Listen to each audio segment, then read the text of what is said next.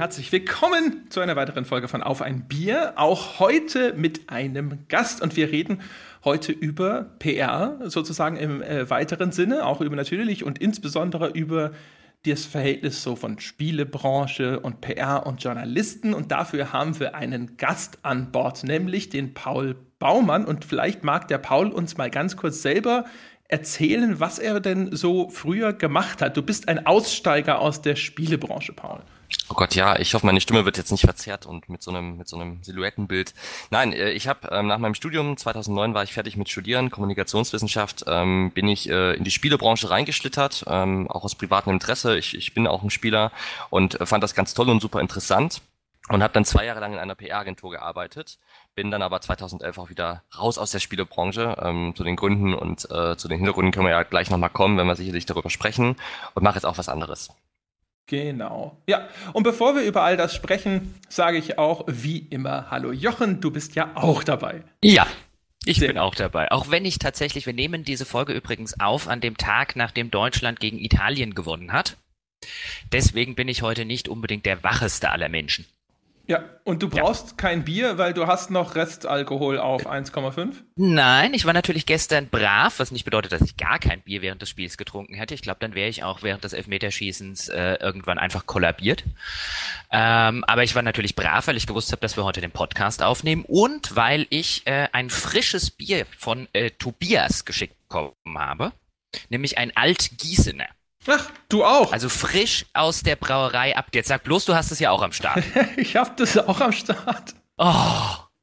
Ich habe ja tatsächlich schon ein bisschen genascht von dem Bier, weil Tobias ja dazu schrieb, äh, man solle das zügig trinken, insbesondere wenn die Kühlkette unterbrochen äh, war, weil frisches Bier ist halt ein bisschen was anderes als der äh, der abgefüllte Kram. Ähm, deswegen habe ich schon mal genascht, nämlich zum äh, Island gegen England Spiel damals.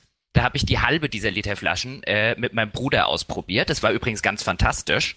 Ähm, und ich dachte, die zweite halbe ist dann natürlich fällig, wenn Island heute Frankreich rauswirft. Aha. Ja. Wunderbar. Ja, ich habe das auch aus dem gleichen Grund, habe ich das hier stehen. Äh, wir sind ja relativ früh dran. Wir zeichnen auf um 14 Uhr. Und äh, normalerweise enthalten wir uns da ja. Aber erstens haben wir ja neulich schon festgestellt, wir trinken zu viel Kaffee. Und zum Zweiten ist es ja genau das, was du sagst. Der Tobias schrieb ja, innerhalb von 14 Tagen sollte das verbraucht werden. Jetzt hat er das so geschickt, dass ich da gerade schon im Urlaub in der Schweiz war. Das heißt, das lag jetzt auch noch eine Woche bei der Post. Also habe ich mir gedacht, so, jetzt äh, muss ich mal mannhaft um 14 Uhr Bier trinken. Ja, das kann man aber auch mal machen, insbesondere nach einem so äh, hervorragenden Abend wie dem gestrigen. Genau. Und jetzt ja. fragen wir den Paul. Hast, Paul, äh, hast du ein Bier am Start oder hast du dir gedacht, so 14 Uhr, ihr Alkis, seid ihr irre? Ja, also ich meine, äh, gestern Fußball, gestern schon was getrunken, heute lange geschlafen. Ich habe noch nichts gegessen heute. Also natürlich habe ich ein Bier, ähm, allerdings äh, ein Radler. Ähm, wenn man so will, ein Hörerbier. Ja, das ist doch okay. Ne? Ja. Was, was ist es denn für ein Radler? Ach, ein Krombacher. Ich, ich muss auch zugestehen, ich habe das, glaube ich, André schon mal gesagt äh, im Vorgespräch, ich, ich kenne mich mit Bier überhaupt nicht aus. Äh, und, und große, große Confession, ich, ich skippe auch immer den Part, wenn ihr über Bier redet und, und warte drauf, wenn ihr über Spiele anfangt zu reden. Puh. Ja, Puh, das hast, du, das hast du im E-Mail-Verkehr aber nicht gesagt. Nee, Sonst das haben wir heute einen anderen Gast. Jetzt kommt auf einmal hier. Jesus Maria. Jetzt Große Enthüllungen. Ja, genau, ganz schlimm. Jetzt probier doch mal dein Altgießener. Ich fand's nämlich und mein Bruder äh, ebenfalls, wir fanden es ganz fantastisch. Ja, äh, ich habe auch übrigens gestern schon mal äh, spontan probiert, weil mich das so fasziniert hat, diese Direktabfüllung bei der Brauerei und so. Ich find's lecker. Ich äh, muss ehrlich gestehen, es ist jetzt nicht so fantastisch, wie ich mir das vorgestellt habe, weil ich dachte so, oh, hier direkt quasi aus dem äh, Kessel abgefüllt und so. Aber es ist lecker. Dann, äh, wenn du es, wenn es bei dir natürlich noch eine Woche auf der Post lag, ähm, ist es natürlich echt ein Problem. Also ich glaube, das äh, könnte den Geschmack ein bisschen beeinflusst haben, weil es dann einfach ein bisschen zu warm wird. Sind die so empfindlich? Ich habe keine ja, Ahnung. Es ist halt frisches Bier. Also das ist, das ist relativ empfindlich. Also äh, jetzt nicht so, also nach so zwei oder drei Wochen müsste man dann wirklich überlegen, ob man es noch trinkt. Aber wenn es jetzt eine Woche ungekühlt auf irgendeinem Postamt rumstand, dann ist das dem Geschmack in der Regel nicht ganz zuträglich. Deswegen dachte ich ja auch, als ich es bekommen habe, und er hat es ja auch noch wunderschön mit so einem, mit so einem Kühlakku mhm. ähm, verschickt. Deswegen habe ich auch gedacht, müsste es ja eigentlich auch für den Podcast aufheben. Andererseits ist jetzt André eine Woche in Urlaub. Ich kann es jetzt natürlich eine Woche in den Kühlschrank stellen, aber auch das wird jetzt dem äh, äh, Geschmack nicht so ganz zuträglich. Und deswegen habe ich die eine Hälfte da schon getrunken, so frisch wie möglich, um den Geschmack so gut wie möglich zu haben. Super. Und da war es fantastisch und jetzt schmeckt meins immer noch ziemlich gut. Ja, nicht mehr ganz so gut. Okay. Ja, ich finde es halt, ich finde es lecker, aber es ist jetzt nicht irgendwo die, die Krönung so, wie ich gedacht habe, so mein Gott, das muss ja was ganz äh, Fantastisches jetzt sein. Aber es ist lecker. Und vielleicht hat es ja auch ein bisschen gelitten, ich weiß es nicht. Ähm, ich bin ja sowieso äh, auch jetzt sehr auf diese Pale Ales abonniert. Vielleicht bin ich das auch einfach nicht mehr gewohnt, wenn dann Bier irgendwie normal nach Bier schmeckt. Das kann, halt, das kann natürlich sein, aber jetzt ist Paul bestimmt eingeschlafen. Was? Was? Hat mein Namen gehört?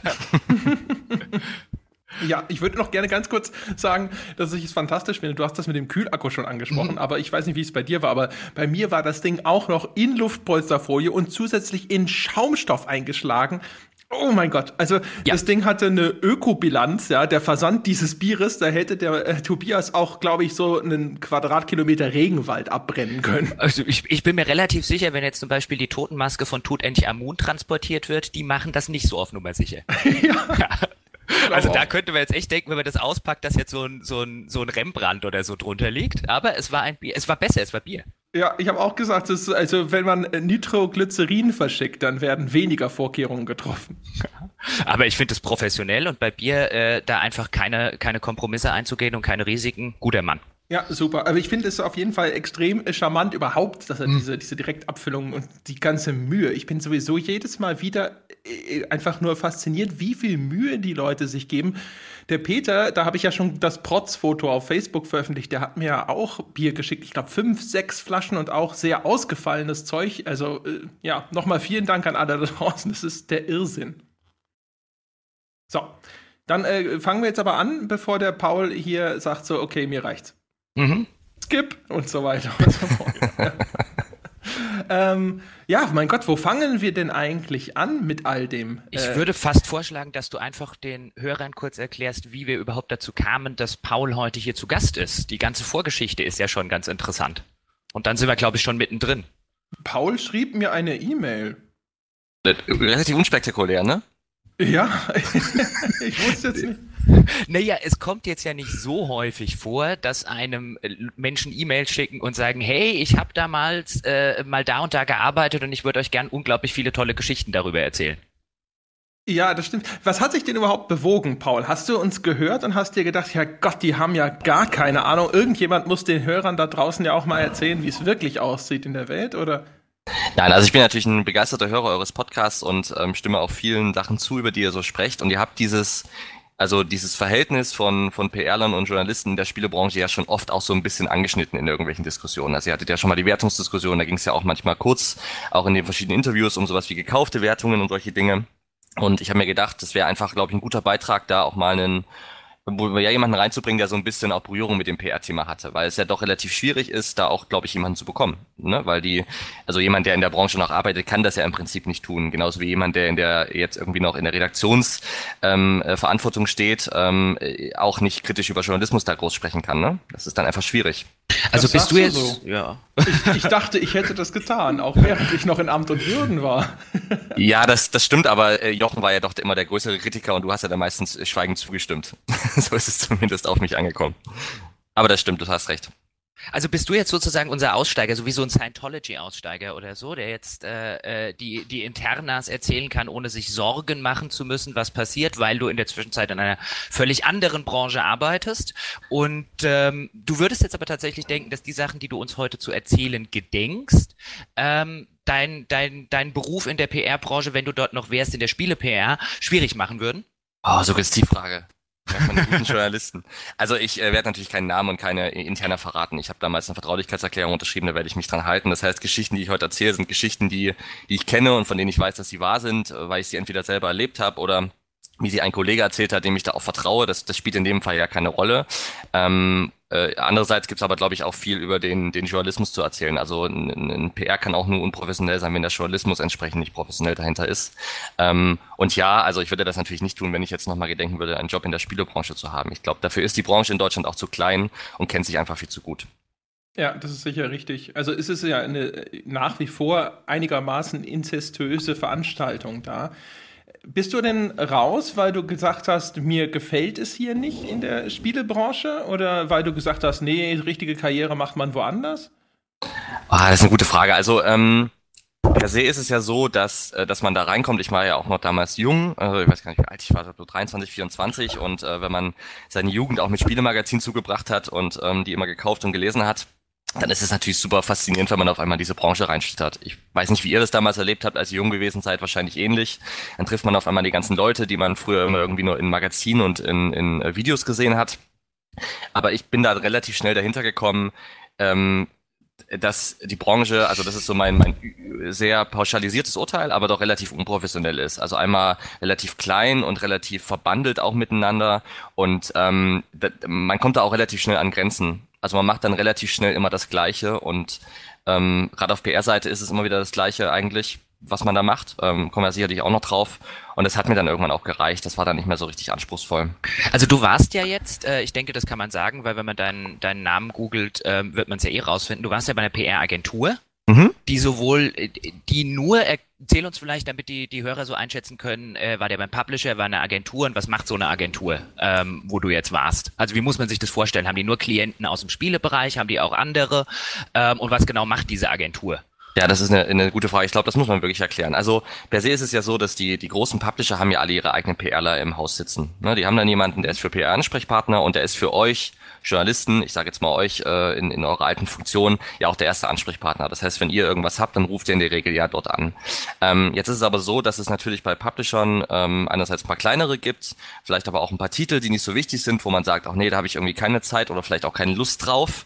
Ähm, die gebe ich mal an eine Agentur. Das heißt, man macht dann äh, die PR für kleinere Titel man unterstützt auch bei größeren Titeln. Also es gibt ja, vielleicht für die Hörer erklärt, ihr habt das zwar schon mal angeschnitten, aber nochmal ganz kurz, es gibt ja so ein bisschen die Unterteilung in General Interest Presse und Special Interest Presse. Also Special Interest Presse ist so die Presse, die Spielepresse, die klassische, ne, die Spielemagazine online und offline, also Print. Und die General Interest Presse sind so die, die Publikumszeitschriften, also die TV-Zeitschriften, die Tageszeitschriften, in Spiegel Online, TV-Sender, die jetzt per se nicht über Spiele schreiben, also die, die, deren Hauptzweck das nicht ist, die das aber natürlich trotzdem ab und an tun und oft ist es so, dass wir Publisher bei dieser General Interest Presse unterstützt haben. Das heißt, ähm, die haben dann die, die Special Interest Presse, also euch, die Fachmedien, ähm, abgefrühstückt und haben uns die Aufgabe gegeben, die, die General Interest Medien zu machen. Ähm, es gab aber auch Titel, wo, wo wir beides gemacht haben oder uns auf die Special Interest Presse fokussiert haben.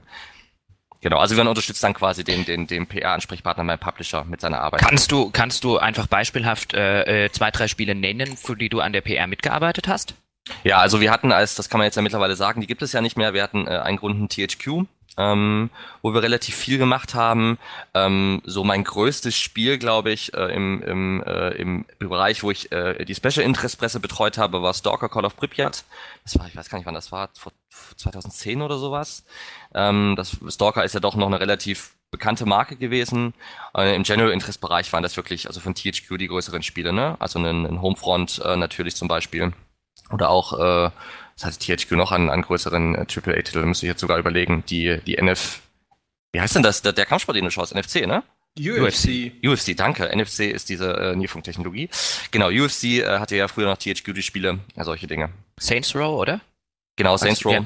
Ja, richtig. Genau, die Wrestling-Titel hatte THQ noch, hatte eine lange Zeit die ganzen Pixar-Vertragssachen. Genau, das war immer ein großes Thema natürlich, diese Filmspiele irgendwie, weil die sind natürlich für, für, für Fachmedien gar nicht interessant, weil wir alle wissen, was bei Filmspielen rauskommt in der Regel. Aber für die Publikumspresse, äh, für so eine TV-Zeitschrift zum Beispiel, ist es natürlich ein gefundenes Fressen, ne? Jetzt den, den Film zum, äh, das Spiel zum, weiß ich nicht, Findet Nemo-Film oder was auch immer dann gerade aktuell war. Mhm. Jetzt hast du gesagt äh, schon, dass dein Eindruck war, dass das alles einigermaßen unprofessionell verläuft in der Spielebranche. Vielleicht, äh, sag mal, was ist denn die Vorstellung überhaupt davon? Was muss man sich denn unter professioneller PR-Arbeit vorstellen? Naja, also das, das, das Ziel von PR ist es ja äh, im Prinzip, ähm, jetzt mal ganz platt gesagt, Berichterstattung zu generieren oder Aufmerksamkeit für das Spiel durch eine Berichterstattung. Ne? Und zwar nicht direkt zum Kunden, also ich, äh, ich mache jetzt kein Marketing und versuche den Kunden direkt zu erreichen, sondern ich nehme quasi die Reichweite, die die Medien haben, sei es jetzt eine GameStar beispielsweise oder auch eine, ein Spiegel Online und nutze diese Reichweite, um dort mein Spiel zu platzieren und das natürlich möglichst positiv zu tun. Ja. So, dass, dass am Ende des Tages ähm, Leute das Medium lesen und dann äh, natürlich auch zu der Kaufentscheidung kommen. Mhm. Und wo hast du das erste Mal gedacht, so, burp, das läuft alles aber jetzt nicht so ab, wie ich mir vorstellen würde, dass es ablaufen sollte? Ja, da gibt's da gibt's echt viele Sachen. Ich habe mir da auch so ein paar Sachen aufgeschrieben. Also per ähm, per se ist es ja so, das sind jetzt ja nicht alles irgendwie äh, unprofessionelle Menschen, die da arbeiten. Also ich habe da sehr viele wirklich auch Profis kennengelernt und auch super viel gelernt in meiner Zeit. Und ähm, ähm, man, man kommt aber immer wieder an Punkte, wo man einfach mit Kollegen, mit PR-Kollegen zum Beispiel spricht oder auch mit äh, Arbeitskollegen, die mal woanders waren oder auch natürlich selber in seiner täglichen Arbeit, wo man einfach sagt, okay, das ist alles irgendwie schon so ein bisschen, äh, ein bisschen komisch. Also vielleicht können wir darauf mal zuerst eingehen, weil das ist aus meiner Sicht auch der größte Punkt, ist einfach das Thema diese Verbandlung zwischen Journalisten und PRler. Also dadurch, dass die Branche so klein ist, du hast ja inzestiös selbst selbst gesagt, André, ähm, kennen die Leute sich halt wirklich sehr gut und sind auch teilweise befreundet. Und das ist natürlich per se aus journalistischer Sicht jetzt vor allen Dingen, ehrlich gesagt, schwierig, wenn ich so eng mit, mit einem PRler bin und vielleicht auch befreundet bin. Ähm, da bin ich vielleicht auch nicht mehr 100% professionell am Ende des Tages, in meiner Berichterstattung zum Beispiel. Mhm. Weiß, weiß nicht, wie ihr das wahrgenommen habt. Ja, wir hatten äh, eine Folge, die hieß Dienstlich in den Stripclub. Und da ja, habe genau. ich auch schon gesagt, dass äh, meine Erfahrung war, die, äh, die wirkungsvollste Masche war tatsächlich immer, wenn äh, ich Entwickler oder PR-Leute irgendwie lieb gewonnen hatte, so dass ich dann hinterher da saß und mir dachte so, oh Mann, das tut mir irgendwie echt leid, ihnen weh zu tun. Das ist das, tatsächlich, glaube ich, das, was, was ich äh, zumindest so am Anfang meiner Karriere immer so als die größte Hürde empfunden habe. Im Gegensatz zu dem, äh, worum es auch in der Folge ging, dann zum Beispiel irgendwelche Dienstreisen in Luxushotels oder so.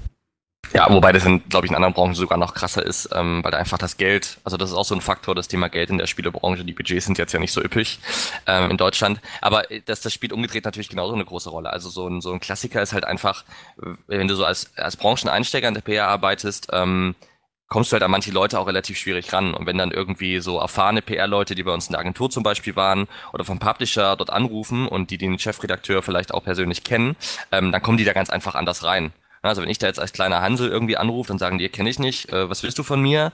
Wenn da aber jetzt jemand anruft, der schon fünf Jahre mit dem, äh, mit dem André Peschke zusammenarbeitet, ähm, dann kommt er da ganz einfach viel einfacher rein. Also das, da merkt man halt einfach, dass es eine sehr Branche ist, die sehr stark auf persönlichen Beziehungen auch aufbaut. Wie, ähm, was mich da ja immer interessiert in diesem, in diesem, äh, in diesen Verflechtungen zwischen PR und Journalismus, ähm, und das ist ja nicht nur ein Phänomen, das es in der Spielebranche gibt, das ist ja ein Phänomen, das man äh, in, in sehr vielen Branchen beobachten kann und wo man bei sehr vielen Dingen äh, sagen kann, wahrscheinlich bis hin zum Politjournalismus, ähm, äh, dass man als Leser nie so ganz genau weiß, wie viel basiert da jetzt tatsächlich auf einem öffentlichen Interesse oder dem reinen Interesse des Journalisten und wie viel basiert halt auf diesen diesen persönlichen Beziehungen.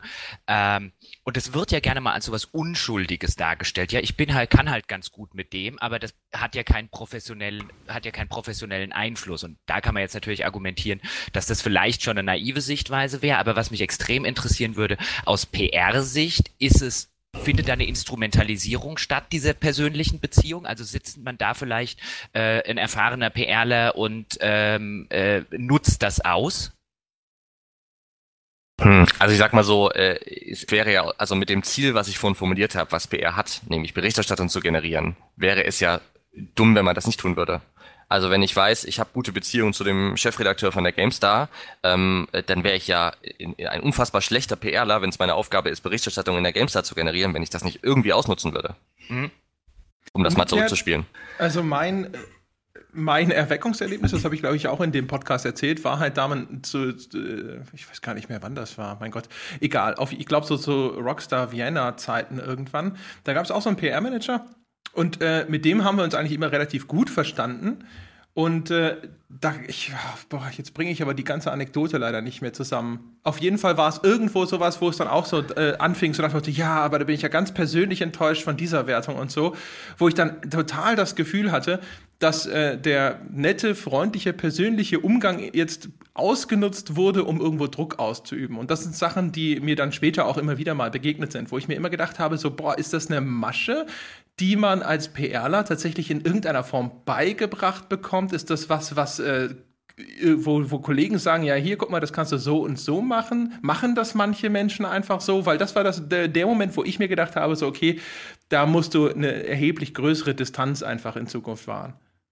Ja, ich meine, es gibt ja auf der anderen Seite auch tatsächlich viele Journalisten, äh, ohne jetzt da in die, in die, in die Sektion abzudriften, aber die auch einfach das tun, die sich da wirklich instrumentalisieren lassen. Also das, das sieht man mit so ein bisschen Abstand zur Branche ganz gut. Man kennt ja die Pappenheimer dann auch, ich werde jetzt keinen Namen nennen, aber es gibt einfach Leute, da hat man das Gefühl, die arbeiten fast für die Publisher. Also sie machen jede Veranstaltung mit, die posten auf Facebook dann Fotos von der Veranstaltung, die schreiben fast nur positive Artikel. Äh, für manche Magazine gilt das ja, vielleicht jetzt nicht für GameStar PC Games, aber doch vielleicht für die, die Online-Magazinriege darunter. Da hat man das Gefühl, Gefühl, die sind einfach nur verlängerter PR-Arm und gar kein, da ist gar keine, gar keine journalistische Leistung mehr dahinter am Ende des Tages. Und mit denen kann man das natürlich machen. Also klar, wenn die davon abhängig sind, dass sie gerne auf die Events gehen und sich dann toll fühlen, weil sie auf den Events jetzt wieder waren von Publisher XYZ, da werden die, äh, sind die natürlich auch relativ einfach instrumentalisierbar, ganz klar.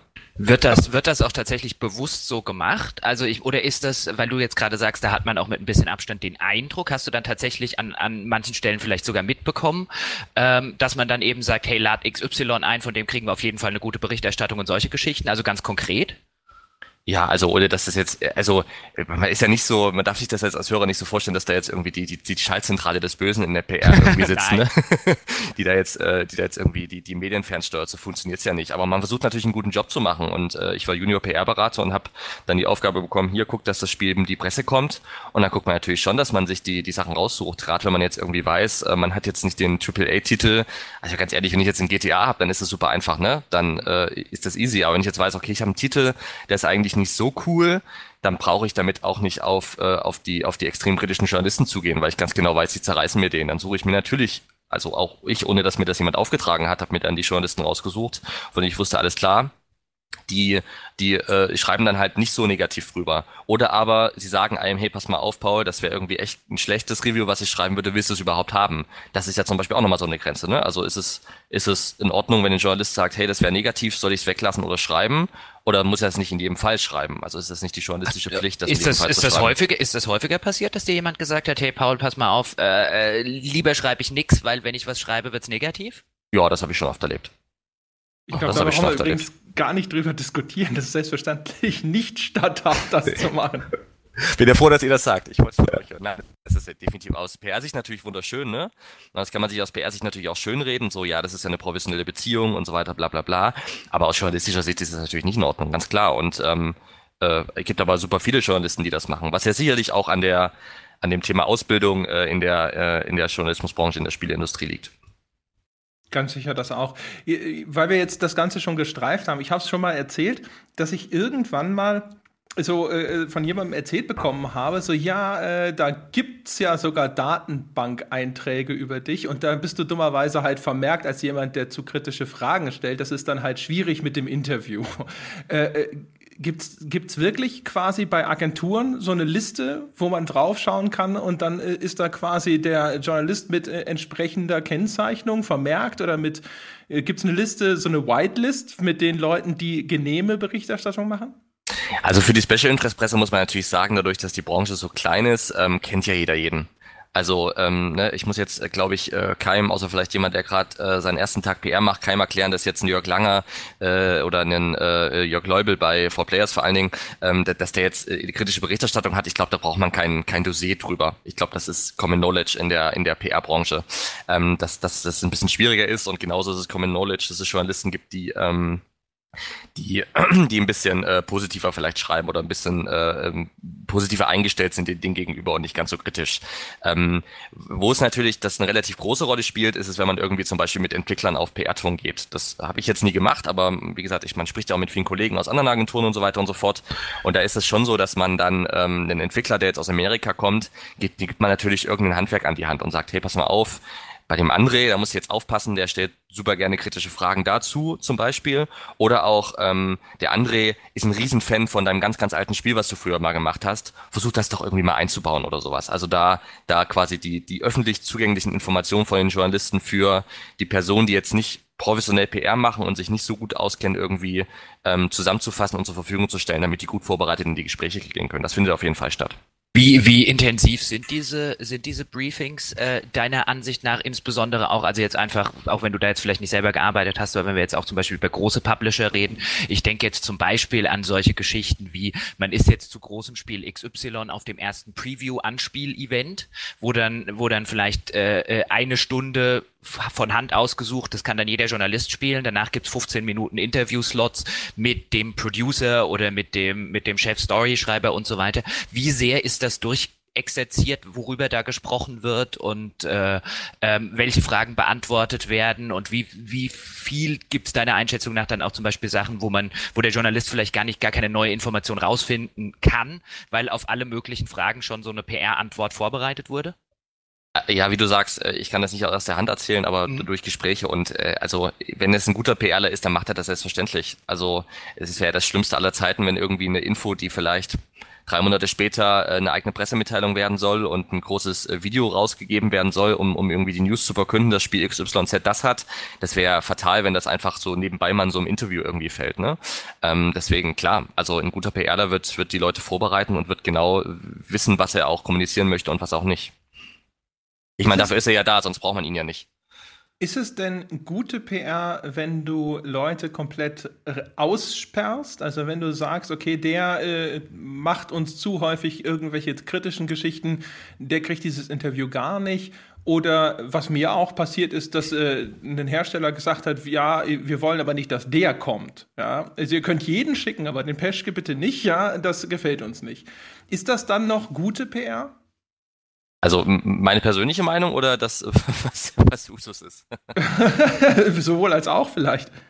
Also, ähm, das ist eine gute Frage. Also, das sagt sich natürlich aus Journalistensicht auf der einen Seite immer relativ einfach so, ja, muss man ja auch zulassen. Ähm, aber klar ist auch, gerade wenn man auf Agenturseite sitzt oder, oder auch auf Publisher-Seite, vielleicht muss man das nochmal erklären. Also, ähm, das hatten wir auch im Vorgespräch kurz drüber gesprochen, André, was ist eigentlich so die Währung, die man in der PR hat? Und die Währung ist natürlich die Berichterstattung. Also ich muss am Ende versuchen, so viel Berichterstattung wie möglich irgendwie über den Titel zu generieren und die sollte auch so positiv wie möglich sein.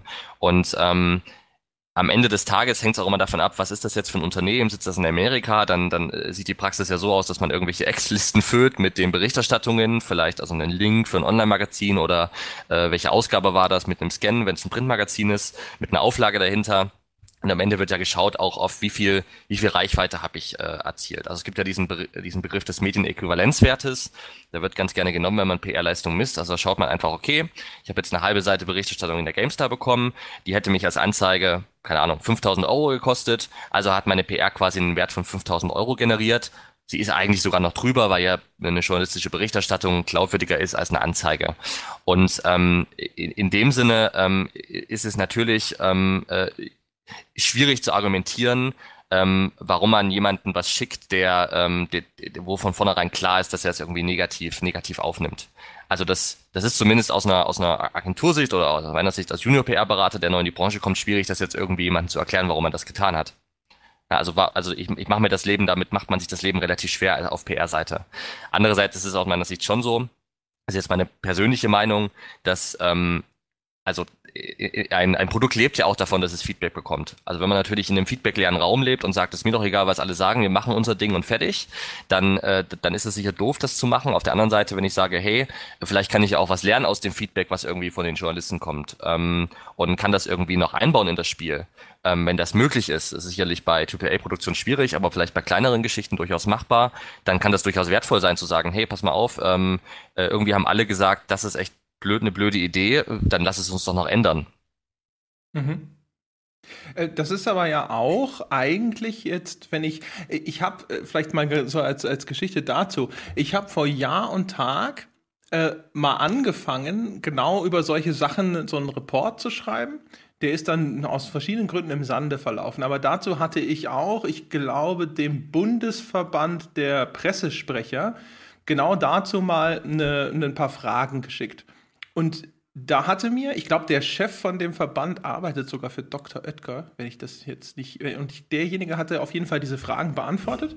Und die hatten mir relativ klar zurückgeschrieben, dass aus ihrer Sicht und auch nach den quasi ethischen Leitlinien für Pressesprecher, die sie als Verband vertreten, es nicht zulässig sei, dass man äh, eine genehme Berichterstattung an den Zugang von Informationen koppelt und dass äh, Verbandsmitglieder, bei denen sowas quasi nachgewiesen würde, auch mit Sanktionen zu rechnen hätten.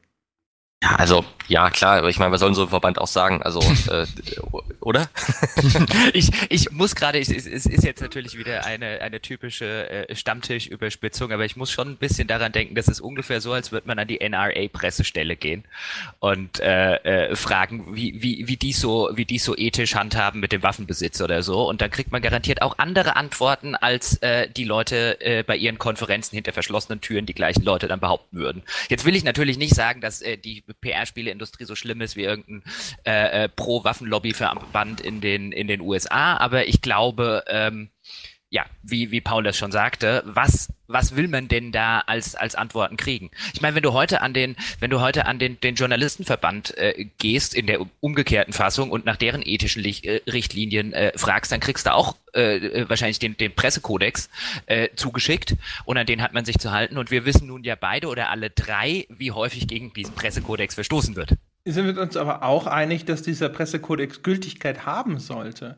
Und von daher wäre es ja zumindest, also selbst wenn wir davon ausgehen wollen, dass das eine äh, zutiefst zynische Antwort ist, die ich da bekommen habe, würde mich ja interessieren, wie das Paul sieht aus so einer ethischen Sicht. Also, fühlt man sich da als Pressesprecher nicht auch einer gewissen ethischen Grundlinie verpflichtet? Ja, 100%ig, also privat auf jeden Fall. Und äh, deswegen habe ich auch für mich die Entscheidung getroffen, dass ich ähm, jetzt PR nicht äh, das ist, was ich irgendwie mein Leben lang machen möchte. Also wie gesagt, man ist ja jetzt ja nicht, äh, wie gesagt, nicht die Schaltzentrale des Bösen oder sowas. Äh, das sind, glaube ich, ganz, ganz normale Gedankenspiele, die da stattfinden. Aber ähm, per se ist es natürlich, so wie du sagst, äh, rein ethisch kann ich jemanden deswegen nicht irgendwie benachteiligen. Ähm, äh, aber trotzdem passiert das natürlich regelmäßig. Also wenn ich irgendwie weiß, äh, ich meine, das passiert auch bei dem Entwickler, der merkt sich das ja auch, ne? Wenn der Entwickler irgendwie äh, jetzt eine Serie macht, sagen wir mal exemplarisch, äh, ist das wirklich nur ein Beispiel, aber Witcher 1 bis 3 und der weiß genau, oh, dieses doofe deutsche Magazin hat äh, immer schlechtere Wertungen gegeben als das andere Magazin ähm, bei Teil 1 und Teil 2, da werden die sich bei Witcher 3, das ist jetzt hypothetisch, aber sicherlich gut überlegen, wem sie jetzt zum Beispiel das Exklusiv-Preview geben. Und ich würde jetzt mal mutmaßen, das wird dann nicht das Magazin sein, was die schlechtere Wertung gegeben hat, sondern geht man zuerst auf das andere Magazin zu.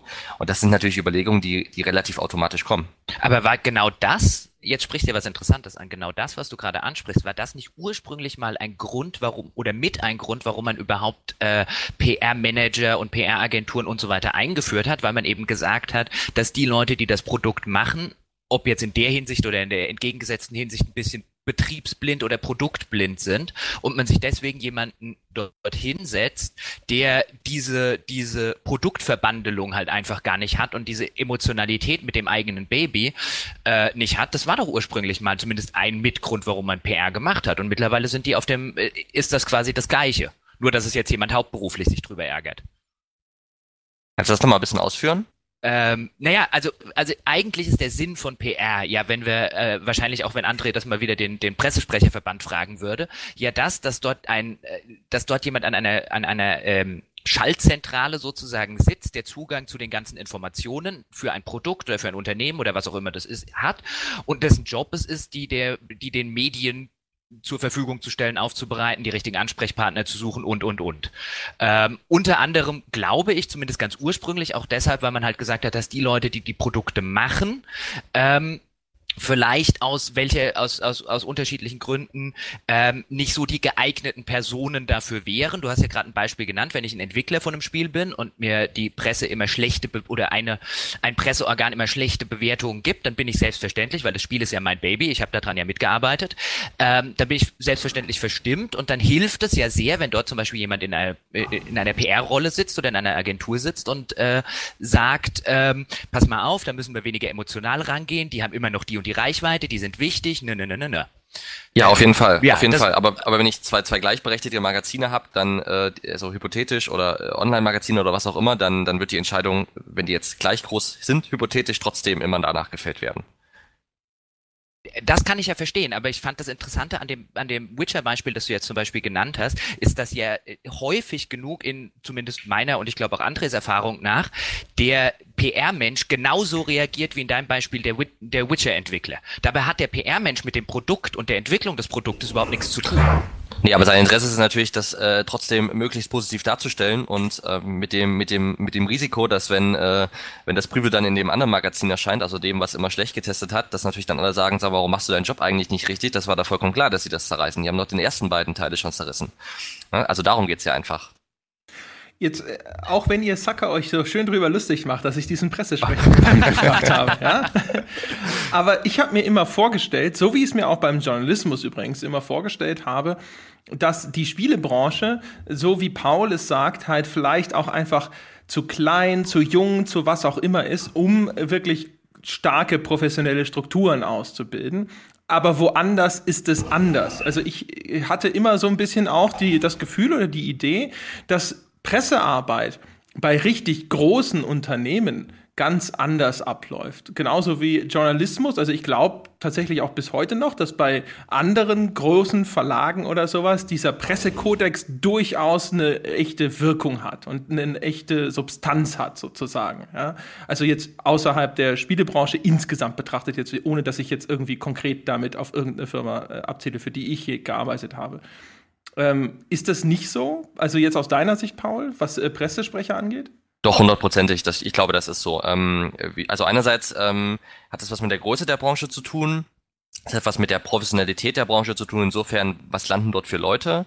Es ist ja fast ausschließlich so, dass dort auch Spiele engagierte PRler in der Spielebranche landen. Also es sind aus meiner, ich weiß nicht, wie ihr das kennengelernt habt, aber relativ wenig irgendwie Fachfremde, was in durch anderen Branchen durchaus jetzt nicht unüblich ist. Also klar, so ein gewisses Interesse mit dem Produkt ist gut, aber ähm, wenn ich natürlich ein kleiner Fanboy auch bin von, von, von den Spielen vielleicht, die ich auch PR-mäßig mache, ist es natürlich schon schwierig. Ähm, und es hat tatsächlich auch was damit zu tun, dass wir hier von Produkt-PR reden.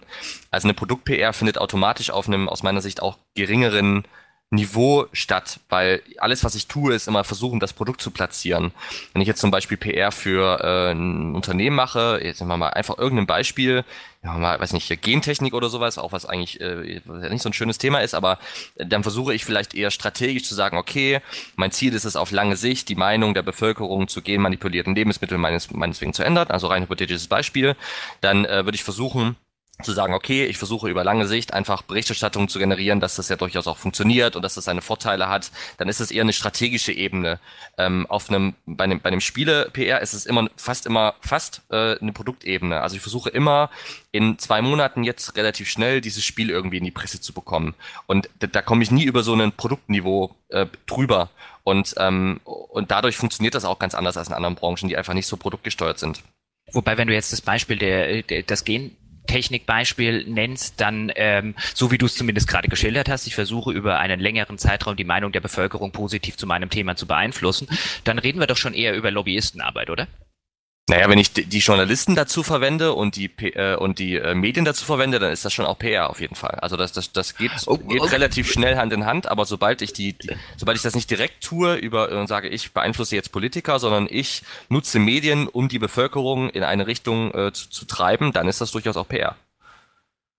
Also ist deiner Ansicht nach, ich finde, ich, ich äh, gehe da ja übrigens d'accord, aber nur ums, ums, um das Kind beim Namen zu nennen, ähm, äh, ist PR in dieser Hinsicht immer eine, ich instrumentalisiere eine Sache, um eine mir genehme Geschichte in die Welt zu setzen. Selbstverständlich. Ja. Also mit der, mit der, weil das finde ich halt immer ganz interessant, insbesondere wenn, wenn man zum Beispiel mit Kollegen aus der Branche über das Verhältnis zwischen PR und so weiter redet, dass auf der anderen Seite ja, deswegen wollte ich es jetzt gerade mal runterdeklinieren, automatisch durch das Wesen der PR jemand sitzt, der dem, was man selber als Journalist eigentlich hat, nämlich sich der Wahrheit verpflichtet zu fühlen, diametral gegenübersteht. Ja, also ich meine, ähm, es heißt ja nicht, dass die PR, äh, die PR-Sicht immer die falsche ist. Ne? Also das ist ja, ist ja durchaus, ähm, kann ja durchaus auch eine richtige Sicht sein. Das ist natürlich mit der Gentechnik jetzt gerade ein schwieriges Thema, aber das kann ja auch durchaus ein, ein, ein valider Standpunkt sein, der, ähm, und es ist ja auch valide für Unternehmen zu sagen, ich äh, vertrete meinen Standpunkt nach außen hin. Ähm, und ein guter Journalist wird sich ja auch mehrere Meinungen einholen. Ne? Also der wird ja nicht sagen, oh, das Unternehmen X sagt folgendes, dann schreibe ich das jetzt mal. Das sollte ja nicht passieren, sondern er wird sich die, die verschiedenen Standpunkte einholen und dann seine Meinung bilden. Insofern ist es ja schon okay, ähm, die Information bereitzustellen. Aber wie gesagt, in der Produkt-PR ist es halt immer auf einem anderen Niveau. Ja. Ich glaube, was Jochen halt auch meinte, wir hatten beide, glaube ich, im Verlauf unserer Karriere Diskussionen mit Kollegen, die dann gesagt haben, ja, der hat das und das gesagt Worauf wir dann vermutlich beide geantwortet haben, ja natürlich, aber es ist in seinem Interesse, das so oder so darzustellen. Das musst du natürlich auch immer berücksichtigen.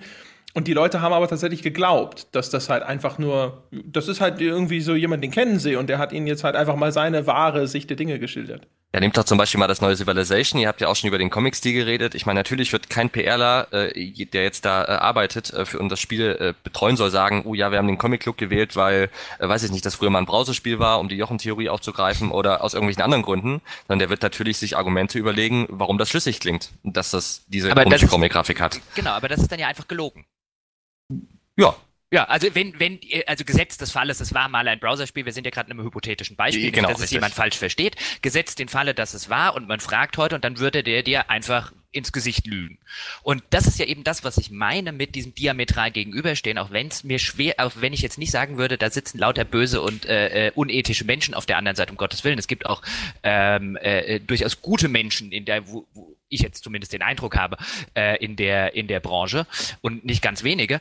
Aber wenn, wenn das das Verhältnis ist, dass im Zweifelsfall lügt er mir halt ins Gesicht, weil ihm, äh, weil das sein Job ist, das im möglichst positiven Licht darzustellen, dann ist der für mich als Journalist ja keine verlässliche Quelle mehr. Also dann kann ich ja nichts mehr glauben, was der mir sagt. Ja, kann man so sehen im Extremfall. Äh, auf der anderen Seite ist es natürlich so, dass ähm, in guter PRler es den, den Journalisten ja auch einfach macht und Recherchearbeit abnimmt. Also man merkt ja durchaus im Journalismus, sei es jetzt in der Spiele und das merkt man auch in anderen Branchen, dass die Zeit, die ein Journalist hat, natürlich immer weniger wird irgendwie. Und da versucht man es als PRler natürlich auf der anderen Seite auch dem Journalisten möglichst einfach zu machen und ihm Informationen zur Verfügung zu stellen, ähm, dass die Informationen, die von dem Unternehmen kommen, natürlich immer aus der Unternehmensperspektive gefärbt sind und mit Unternehmensinteressen versehen sind. Ich meine, ich glaube, also das sollte eigentlich jedem klar sein. Äh, das ist, das ist, das ist eine Sache, aber ich meine, eine andere ist ähm, äh, natürlich, dass ich das immer mit sozusagen dem, dem sprichwörtlichen äh, Grain of Salt nehmen muss, ist klar. Aber es ist ja eine Sache, wenn ich sage, ich bekomme da jetzt was durch die rosa-rote Brille serviert und es gibt eine andere, ich bekomme Fehlinformationen wissentlich präsentiert. Weil bei dem einen kann ich sagen, alles klar, ähm, damit muss ich leben und da muss ich immer äh, mit einem skeptischen Blick drauf gucken. Bei dem anderen ist es halt ein, ab dem Moment ist der nicht mehr verlässlich oder sie. Äh, das das finde ich schon noch, das, das geht so ein bisschen, geht schon ein bisschen über das äh, äh, hinaus, wo ich jetzt sagen würde, das finde ich legitim. Und da würde ich ganz kurz noch äh, mich dranhängen und halt auch nochmal die Frage stellen, ist das tatsächlich gute PR?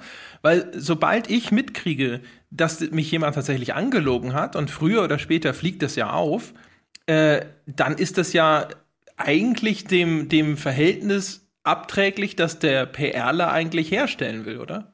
Auf jeden Fall. Hundertprozentig. Äh, nee, das ist keine gute PR. Das ist, äh, in dem Moment ist man ja auch äh, eigentlich kein PRler, sondern einfach nur ein Sprachrohr und gibt das irgendwie weiter. Also, ich meine, da gibt's ja auch noch Zwischenvarianten. Ne? Da gibt's ja auch noch die Variante so, ja, das, okay, André, pass auf, das mit der Grafik, das ist jetzt irgendwie das offizielle Statement. Äh, ich sag dir aber mal die Wahrheit, das, das ist es nicht so. Das wäre ja zum Beispiel so eine Zwischenlösung. Ne? Dann würde ich die, diese persönliche Beziehung jetzt äh, äh nicht gefährden und die Vertrauensbeziehung nicht missbrauchen. Hm, auf der anderen Seite äh, ich trotzdem meine Unternehmensinformationen. Und du weißt aber, okay, alles klar, hm, das ist die offizielle Info, ich verstehe, das muss er mir sagen, aber er hat mir auch gesagt, das ist es nicht. Und du kannst es dann in deiner Berichterstattung entsprechend mit, mit berücksichtigen. Also da gibt's ja durchaus noch Graustufen dazwischen, die man irgendwie spielen kann und die ja auch gespielt werden in der Praxis. Ja, die übrigens auch dann die deutlich angenehmere Variante sind. Auf jeden Fall. Und das ist auch immer die Variante, die ich dann spielen würde. Also klar hast du als, äh, ich meine, wenn du jetzt von Unternehmen arbeitest, bleiben wir bei dem Civilization-Beispiel, was so schön hypothetisch ist, äh, ja, du hast ja auch eine Verpflichtung deinem Unternehmen gegenüber und vielleicht auch den Mitarbeitern, die du hast oder sowas in die Richtung. Und ähm, du hast ja schon, du bist ja auch dafür eingestellt, eine positive Berichterstattung hinzubekommen. Und das ist schon auch so ein, so ein ich will jetzt nicht, nicht, nicht, nicht meckern äh, und dass das so schwer ist, aber das ist auch schon ein Spannungsverhältnis, in dem man sich da bewegt. Ähm, und da kommt man schon manchmal auch an, an so kleine moralische Grenzen. Ich meine, das ist alles noch Spiel, über das wir hier reden. Ne? Also da, da stirbt niemand äh, und, und ist alles gut, aber äh, wenn man das jetzt mal auf andere Branchen überträgt, dann ist das sicherlich noch deutlich krasser, dass man da im, im, in einem moralischen Graubereich auch manchmal agiert. Das bringt uns gleich zu einem Thema, übrigens, das mich auch interessiert. Und zwar äh, wurde mir immer erzählt, dass PR und Marketing in der Spielebranche zumindest immer stärker zusammenwachsen. Dass die PR-Budgets immer weiter zusammengekürzt wurden und quasi ersetzt wurden durch größere Marketing-Budgets. Weil du ja auch schon immer wieder darüber gesprochen hast, dass es hauptsächlich darum geht, diese Produkte zu verkaufen. Und dass zumindest jetzt bei den Herstellern diese Idee der PR quasi im Grunde genommen aber schon längst zusammengewachsen ist mit Marketing und dem Produktverkauf. Weil ursprünglich, so wie ich mir das immer vorgestellt habe, ist PR ja erstmal nur Öffentlichkeitsarbeit. Das heißt, immer wenn jemand ein Interesse hat an dem Unternehmen oder den Dingen, die das Unternehmen tut, dann ist da ein PR-Manager, mit dem sich derjenige austauschen kann und der ihm Antworten liefert als Ansprechstelle. Aber der ist nicht unbedingt jemand, der dazu da ist, Produkte zu verkaufen, was aber anscheinend jetzt hier zumindest in der Branche inzwischen anders ist. Ja, und also das, was du schilderst mit dem Ansprechpartner, das ist natürlich so eine, so eine klassische reaktive PR-Sicht. Also wenn jemand auf mich zukommt, dann sage ich was, ansonsten bin ich still. Aber wirklich gute PRler und auch wenn man sich mal anschaut, was so für PR-Strategien, da gibt es ja auch Awards und so ausgezeichnet werden, dann sind das immer, immer Themen, wo versucht wird, äh, proaktiv eine, eine, ein Thema irgendwie voranzubringen ähm, und dafür Berichterstattung und vielleicht auch eine gewisse Meinung zu generieren. Ähm, wenn du wenn du das so sagst, dann ähm, ich meine, ich gehe ja nicht mit einer naiven Sichtweise an die ganze Sache ran, aber es ist ja schön, wenn auch von der ex anderen Seite das einfach mal so relativ offen ausgesprochen wird, dann fällt es mir offen gestanden schwierig, das Ganze nicht als böses Cis-Imperium zu sehen, weil das halte ich von halte ich grundsätzlich für eine fragwürdige für eine fragwürdige ähm, für einen fragwürdigen Beruf offen gestanden. Na gut, ich kann's ja, man kann es ja zurückspielen. Also es gehören ja immer zwei dazu, ne? Also mhm. das Ganze funktioniert ja nur, wenn ein, ein, Journalist auf der anderen Seite sitzt, der das auch mit sich machen lässt. Und wenn der gut ausgebildet wäre und äh, in, in, sich an seinen Journalismuskodex halten würde, dann äh, wäre das kein Problem. Also das kann man natürlich in, in beide Richtungen spielen. da sind wir wieder bei dem Ursprungsthema, ähm, starke Verbandlung, äh, teilweise unprofessionelle Branche und dann kommen eben Sachen, solche Sachen bei raus. Das ist, das ist sicherlich richtig und ich wäre jetzt der, glaube ich, letzte, der äh, schlecht, also in diesem Beispiel, das du gerade genannt hast, den schlecht ausgebildeten Journalisten verteidigen würde. Ich finde es aber was anderes, inkompetent zu sein. Das ist eine Sache. Aber die Inkompetenz eines anderen auszunutzen, um äh, eine positive Produktberichterstattung zu generieren, das finde ich auf einer, auf einer ethischen Ebene erheblich fragwürdiger. Also das eine ist nur Dummheit, das andere ist zumindest äh, äh eine gewisse Skrupellosigkeit. Ja, also mein, mein, mein, mein krassestes Beispiel, was ich, was ich da nennen kann, das ist nicht bei uns passiert, das hat mir aber ein, ein äh, Kollege und äh, erzählt, dem ich auch vertraue, und der hat mir auch die E-Mails gezeigt. Also ich weiß, dass das passiert ist, äh, wie gesagt, zum Glück nicht bei uns, ähm, ist tatsächlich der Fall, dass ähm, ich einen PRler kenne, der hat äh, schon mehrere komplette Previews für Magazine über ein Spiel geschrieben. Also da hat der Journalist gesagt, boah, ich habe keine Zeit und auch keinen Bock mir das Spiel anzuschauen. Schreib du das Preview doch. Und dann hat der, der PRler das komplette Preview geschrieben und der Journalist hat das komplett abgedruckt. Das war ein Printmagazin. Ähm, und, nee, äh, also doch, das habe ja tatsächlich ich noch nicht gehört. Dies, ist passiert. Äh, so eine Story. Ist passiert, hundertprozentig. Und äh, wie gesagt, nicht äh, nicht in meiner Karriere, aber ich äh, ich glaub, glaube der Person das, weil sie mir auch die E-Mails gezeigt hat und ich am Ende auch das Magazin gesehen habe. Und das passiert regelmäßig regelmäßig, genauso wie ich tatsächlich auch Magazine gehabt habe, die gibt's mittlerweile äh, wahrscheinlich auch zu Recht nicht mehr, ähm, die haben Previews geschrieben, ohne das Spiel gesehen zu haben. Ähm, also da, hast du ein paar Screenshots hingesetzt, geschickt und ein Factsheet, also wo so ein bisschen draufsteht, hey, das ist das und das Spiel, so spielt sich das, bla bla bla, vielleicht noch ein Video und dann schreiben die ein komplettes Preview da rein. Und ähm, aus, ja, Oh, aus also dem aber nicht, und aus dem wahrscheinlich für den Leser auch nicht hervorging, dass sie das nur anhand von ein paar Produktinformationen machen, sondern wurde da dann tatsächlich auch der Eindruck erweckt, man habe das gesehen und gespielt? Ja, natürlich. Und äh, also da kann, da, da würde ich dir jetzt dann widersprechen, das ist jetzt ethisch auf einem ähnlichen Level. Ne? Also dann äh, bin ich bin ich vollkommen bei dir. Ja, also ja, deswegen. Ja. Also ich würde auch unbedingt sagen, im Zweifelsfalle also wenn wir jetzt nicht über kolossale Dummheit reden, aber der Journalist, der sowas macht oder sowas, dem würde ich tatsächlich sagen, das ist ethisch erheblich fragwürdiger als das, was der PR-Manager macht. Da bin ich, da bin ich voll, voll, also wenn wir über das reden, bin ich vollkommen d'accord. Also da, das ist ja, das ist ja nicht nur inkompetent äh, äh sein, sondern das ist ja dann quasi aus die, die, die journalistische Form der Lüge, nämlich dem Leser gegenüber. Genau. Ähm, ja, also von daher äh, stimme ich dir zu, auf jeden Fall. Das, das ist, äh, wenn jemand da unprofessionell agiert, dann äh, ist das auf jeden Fall moralisch nicht in Ordnung, hundertprozentig. Und äh, man kommt aber natürlich, also das sagt sich jetzt alles so einfach, aber man kommt natürlich in, in, in Drucksituationen irgendwie, ne? Also du kommst, also ähm, wenn du in einer PR-Agentur arbeitest, ich meine, das, das halt mit fünf Jahre Retrospektive redet es sich so einfach darüber, aber wenn du da reinkommst, du hast den Job und jetzt ist irgendwie, das ist dein erster Job, du bist in der Probezeit und jetzt hast du das, die Aufgabe, das Spiel XYZ, was vielleicht auch nicht so besonders toll ist, möglichst gut in der Presse dastehen zu lassen. Ich meine, dann ist man relativ schnell da, äh, in irgendwelche Grauzonen zu kommen und sich äh, vielleicht nicht hundertprozentig ethisch zu verhalten. Ich möchte noch auf eine Sache kurz nochmal eingehen, ähm, da schlagen wir jetzt vielleicht einen Bogen, nämlich nochmal zu Andres Pressesprechergeschichte, weil, ähm, auch wenn wir ihn jetzt ein bisschen dafür, dafür gedisst haben, ähm, ich kenne ja die Vorgeschichte, unter deren Maßgabe damals die Anfrage rausging. Und ich glaube, ich darf so viel erzählen, André, dass wir, äh, dass das damals basierte, weil ein ein PR-Mensch von außerhalb, also ein PR-Mensch aus der Industrie erheblichen Druck auf die Berichterstattung ausgeübt hat. Ja, vor allem, weil, weil erheblicher Druck ausgeübt wurde, um mich aus der Berichterstattung rauszuhalten. Mhm. Und ich mir überlegt hatte, ob ich nicht mal sagen kann, so, hey, äh, ich wusste, der ist Mitglied bei diesem äh, Pressesprecherverband zum Beispiel. Genau. Und äh, dachte mir, was sagen die eigentlich dazu? Ist es okay, das so zu machen? Ja, und äh, ich, da, äh, eigentlich hatte ich mir überlegt, ich schreibe ihm vielleicht auch mal einfach so eine E-Mail und informiere ihn mal darüber, dass auch sein Berufsstand durchaus ethische Grenzen kennen sollte. Das ist, äh, ja, worauf ich eigentlich hinaus wollte mit dieser Sache, ist halt ein, um, um jetzt dann den, den Ball zu Paul weiterzuspielen, ähm, wie oft aus seiner Sicht es vorkommt, dass es eben, dass wir eben nicht nur darüber reden, dass hier äh, vielleicht Journalisten instrumentalisiert werden, vielleicht ab an ein, der einen oder anderen Stelle vielleicht auch eine gewisse Naivität oder Inkompetenz oder mangelndes Vorwissen, mangelnde Ausbildung ausgenutzt werden, sondern wie häufig dann ein massiver Einfluss auf die Berichterstattung von PR-Ebene vorgenommen wird. Hast du da, hast du das selber erlebt oder gehört? Ah, schwierig. Also ich war natürlich ein relativ kleines Rädchen, ne? Also eine mhm. Agentur, blablabla, so. Also ich glaube, da kann man, wenn man beim Publisher war und dann irgendwann mal 30 Jahre drüber spricht, wahrscheinlich ganz andere Sachen erzählen. Aber das fängt ja schon im Kleinen an. Das fängt ja schon mit diesem Bemusterungsthema an. Da habt ihr auch schon viel drüber gesprochen, ne? Also ich fange an, einen, einen gewissen Journalisten nicht mehr zu bemustern, ähm, äh, irgendwie mit mit äh, mit den Produkten, weil ich weiß, dass sie es irgendwie schlecht äh, schlecht machen. Ähm, also, aber sowas, was ihr jetzt erzählt habt, das habe ich tatsächlich nicht mitbekommen. Nicht, nicht, äh, also nicht selber, dass ich da jetzt irgendwie was erzählen könnte. Was mich da natürlich jetzt in dem Kontext mal interessieren würde, ist, du hast da vorhin schon mal drauf, äh, ganz kurz drauf, äh, hast du, Gott, eine Formulierung, sorry. Du hast das kurz vorhin schon mal angesprochen. Äh, wonach wirst du denn genau bemessen als PR-Manager? Anhand dieser, dieser Umrechnung, wie viel das in Werbung hinterher gekostet hätte, wenn man diese Menge an Berichterstattung gebucht hätte, die Anzahl der Seiten. Es gab ja auch immer viel Diskussion darüber, dass zumindest Entwickler Boni an Metacritic-Scores gekoppelt seien. Ich habe gehört, dass das auch bei PR-Managern teilweise gemacht wurde. Was ist denn für einen PR-Manager wirklich wichtig? Also die Währung, die erste Währung ist ganz klar Berichterstattung. Also dass du, ähm, dass du Berichterstattung generierst. Ich meine, die, äh, ihr habt das ja auch gerade angesprochen. Äh, das, also ist jetzt ja fünf Jahre her, aber das ist ein Trend, der sich garantiert fortgesetzt hat. Äh, das Thema Budget in der Spielebranche ist ein relativ schwieriges. Also du, du, du hast halt nicht so viel Budget wie in anderen Branchen und in der PR-Branche im Vergleich zum Marketing, weil Marketing schaltet TV-Spots, also jetzt vielleicht nicht im Spielebereich, aber in anderen Bereichen, ne? TV-Spots, Radio, Print, bla bla bla. Die haben halt eben relativ viel Geld.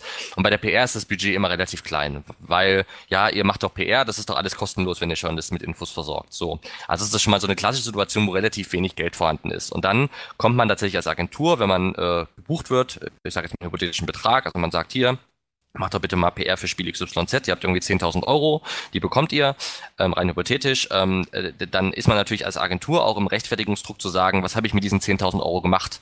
Also wenn ich sage, ich habe für diese 10.000 Euro irgendwie drei Pressemitteilungen rausgeschickt und es hat sich keiner dafür interessiert, dann wird sich der Publisher das nächste Mal überlegen, aber die PR-Agentur nochmal nimmt, weil da hat die scheinbar, also hat sich das Geld einfach nicht gelohnt, hätte ich es auch mir auch schenken können. Also muss man irgendwas vorweisen. Und was man vorweist, ähm, ist dann Berichterstattung. Also das sieht so aus, wenn ich auf eine Pressetour gehe, dann, äh, dann äh, mache ich danach einen Report für den Publisher fertig und sage, hey, ich war bei zehn Magazinen, äh, sechs Magazine haben was geschrieben, das ist irgendwie positiv gewesen, das ist irgendwie negativ gewesen und so und so viel Reichweite haben wir bei dieser Berichterstattung generiert. Ähm, das ist so die klassische einfache Währung. Man kann es dann komplizierter machen, das in diesen Medienäquivalenzwert umrechnen, also dass ich quasi noch eine, einen Anzeigen-Äquivalenzwert dahinterlege. Was hätte das mich in der Anzeige gekostet? Ähm, und äh, das ist die eine Sache. Die andere Sache ist tatsächlich aber auch, das, das Feedback aufzuarbeiten. Also es ist schon so, und das ist auch meiner Sicht auch eine Funktion, die durchaus in Ordnung ist, dass der, dass der PRler so ein bisschen als Gatekeeper zwischen Entwickler und, ähm, und, äh, und Presse aussteht, um, um auch dem Entwickler zurückzuspielen, wie sein Spiel angekommen ist. Und ihm vielleicht tatsächlich auch die Gelegenheit zu geben, gewisse Sachen nochmal zu ändern. Wie viel Ahnung hat man denn von dem Produkt? Also bei dem allem, was du jetzt gerade bei so einem Beispiel, jetzt kommt irgendein Publisher zur, zur PR-Agentur und sagt, mach mal, hier hast du 10.000 Euro, mach mal PR zu Spiel XY. Ähm, hast du dann von dem Spiel XY, äh, kriegst du eine Vorführung, machen die eine Demo, da kriegst du eine Version, die du spielen kannst. Wie viel Ahnung hast du denn überhaupt? Ah, ist ein gutes Thema, ey. Also ähm, ganz schwierig. Also es ist natürlich so, als PR-Agentur bist du ja ganz, ganz hinten an der Kette. Also du, du kriegst als PR-Agentur ja das, wo der äh, Publisher keine Zeit oder kein Personal oder keine Lust für hat. Das sind dann meistens ja nicht die, die AAA-Produkte, die man da äh, äh, irgendwie macht, weil so ein GTA will jeder dann selber machen, ne? Mhm. So wie bei dem, beim Journalismus, die Trainees kriegen dann vielleicht die, die nicht so tollen Spiele, keine Ahnung. Ähm, und ähm, es ist natürlich schon so, wenn, äh, ich meine, ich habe ja meine private Spielepräferenz, was ich spiele, und ähm, äh, klassisches Beispiel habe ich dann ein Rennspiel bekommen. Ich kenne mich mit Rennspielen überhaupt gar nicht aus. Ich habe keine Ahnung von Autos, äh, geschweige denn von Rennspielen. Und dann geht man mit so einem Rennspiel auf Tour. Und dann äh, trifft man dann so auf so Rennspielenthusiasten und dann versucht man natürlich nicht durchblicken zu lassen, dass man keine Ahnung hat davon. Man fängt an, oh, das ist voll cool, da sind 70 Autos drin und folgende Lizenzen. Und du sagst, ja, ja, ist voll gut. Außerdem gibt's auch noch fünf folgende neue Lizenzen. Das hast du dann natürlich vorher auswendig gelernt. Also das ist dann manchmal schon eine ganz schöne Herausforderung, da das den anderen natürlich nicht merken zu lassen. Weil wenn der Journalist merkt, dass du für das Produkt keinen Enthusiasmus mitbringst und vielleicht mhm. auch jetzt nicht das so gut kennst wie er, was du auch nicht kennen kannst, wenn er irgendwie die, die Teile vorher 300 Stunden gespielt hast, ähm, boah, ist schon eine Herausforderung. Aber dann, um, äh, was du vorhin angesprochen hast, nämlich dass, äh, äh, als wir über die über die ethische Legitimation von von PR in diesem Kontext geredet haben, dass ja auch die PR-Sicht eine eine Ware sein kann. Also dass dass dass äh, da ja nicht zwangsläufig immer gelogen wird. Aber wie kann denn dann der PR-Mensch wissen, dass er nicht, also äh, dass er eben ein, ein wahres und äh, äh, wenn auch vielleicht positiv eingefärbtes Bild eines Produktes äh, nach draußen bringt, wenn er das Produkt so gut wie gar nicht kennt und einfach sich nur auf irgendwelche Factsheets verlassen muss und natürlich auch keine Ahnung über die Qualität des Produktes hat, weil das würde ich mich ja immer fragen, wenn, wenn ich dann in der PR da sitze und ich wüsste, ich habe dort einfach ein Scheißspiel, dann wird es ja wahrscheinlich sehr viel schwieriger, nicht nur jemanden zu finden, der das äh, der das äh, äh, featuren will, sondern auch äh, vor mir selber zu rechtfertigen, warum ich da den Leuten die ganze Zeit da draußen versuche zu erklären, dass das toll ist, obwohl ich selber weiß, dass es der größte Rotz ist. Ähm, aber wenn ich noch nicht mal das weiß, dann wird's dann nicht, wird's dann nicht ähm, im Hinblick, wenn wir jetzt wieder auf das hypothetische Civilization-Beispiel eingehen würden, wenn der PR-Mensch einfach auch nicht weiß, warum das jetzt eine Comic-Grafik hat und sich Sachen aus den Fingern saugen muss, ähm, wird es dann nicht problematisch? Also müsste eigentlich nicht der PR-Mensch, nämlich just der, der die Öffentlichkeit geht und die Meinung von Menschen beeinflussen will, viel mehr Ahnung über das Produkt haben?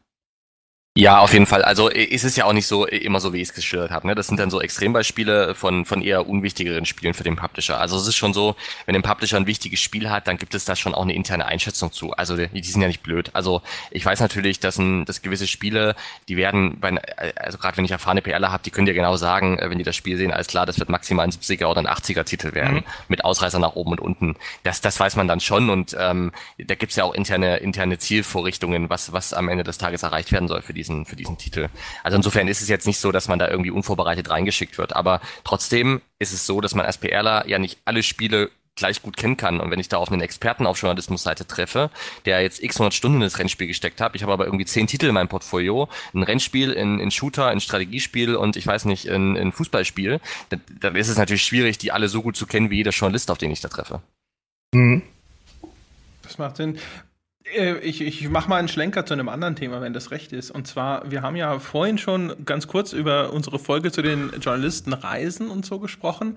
Und wir haben da halt auch ganz viel über Presseevents gesprochen. Ich vermute mal, dass das vielleicht auch was ist, was jetzt in diesen PR-Bereich hineinragt. Ja, auf jeden Fall oft werden die von der, von der, von der PR gemacht, die Presseevents. Genau. Und wir haben ja damals eigentlich gesagt, so, boah, wir verstehen gar nicht, warum da so viel Geld ausgegeben wird. Da werden Leute, also ich wurde zum Beispiel zur Präsentation von Skyrim irgendwie nach Utah geflogen nur damit das vor so einem schneebedeckte Berge-Panorama enthüllt werden kann.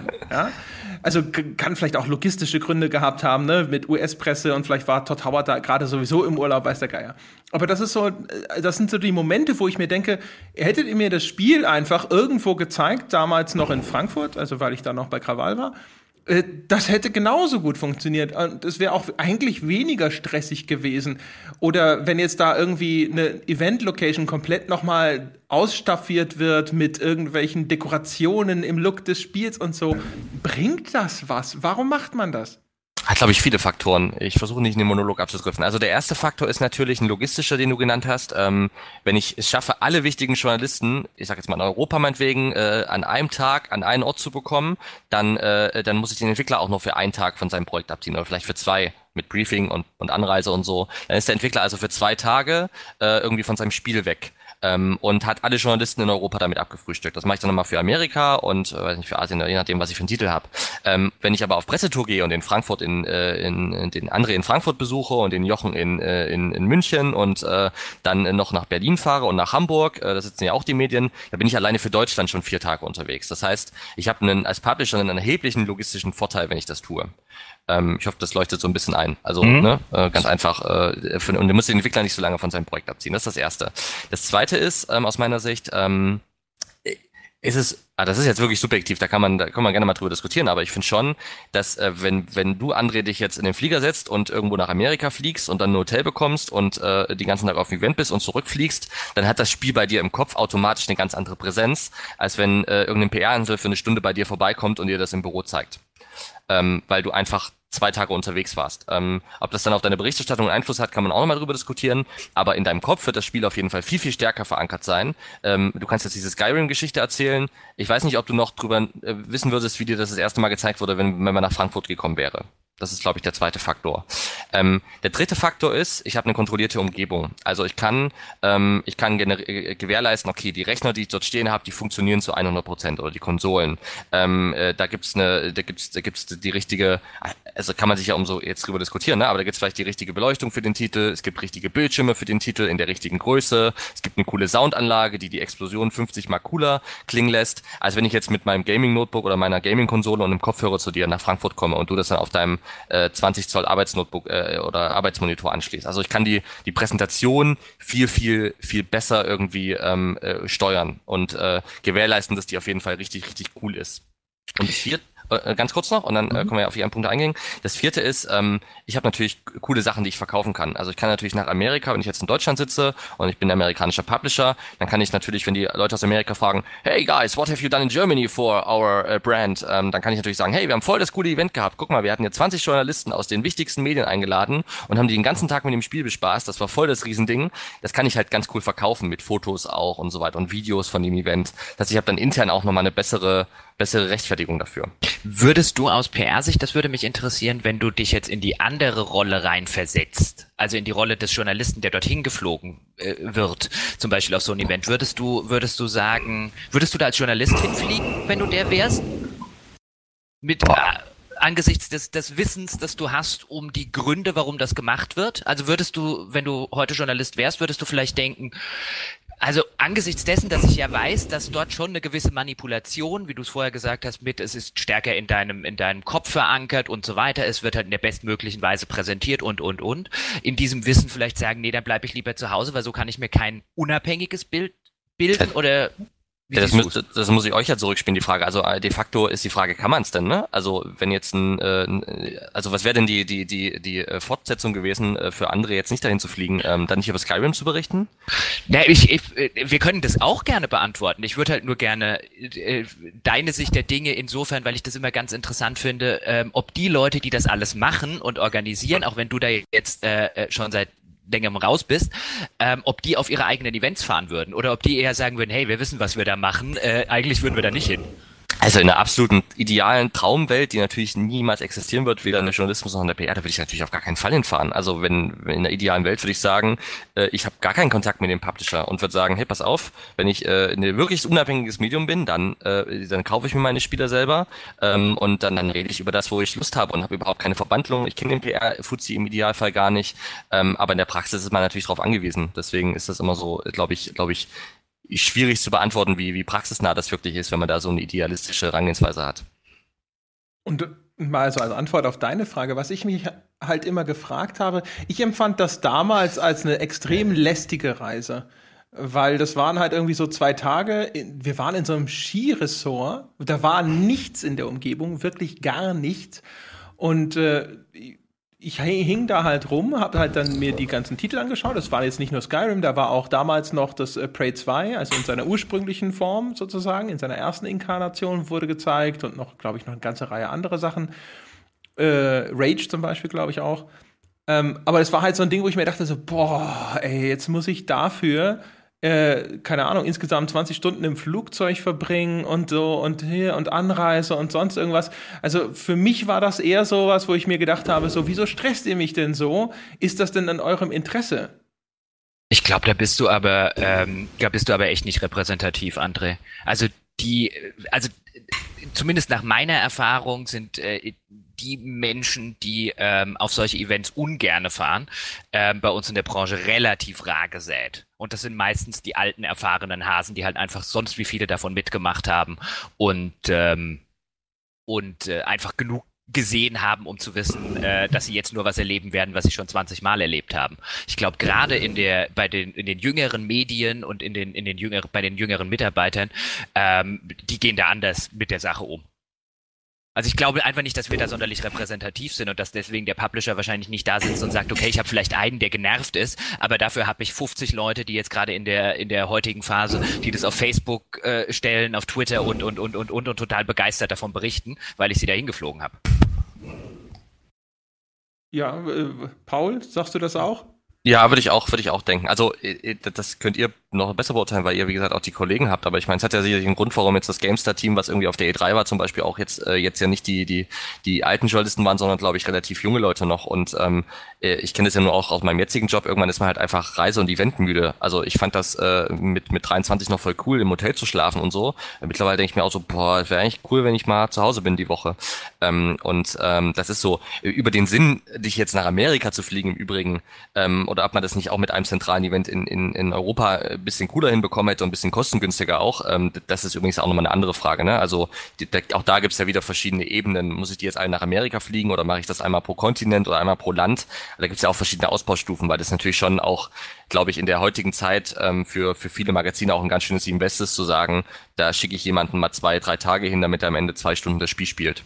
Also mhm. aus, aus der wirtschaftlichen Sicht kann ich das auch verstehen. Ich finde vor allen Dingen auch deinen, den, den Gedankengang, den du angesprochen hast, mit du bist halt besser im Kopf verankert mit dem Produkt, ähm, äh, durchaus insofern interessant, dass wenn ich jetzt einfach mal so äh, vergangene Spiele, zu denen ich Berichterstattung gemacht habe, Revue passieren lasse, sind selbstverständlich die, also jetzt sage ich selbstverständlich, wenn man so drüber nachdenkt, die noch wesentlich präsenter, die an irgend so ein Event gekoppelt waren.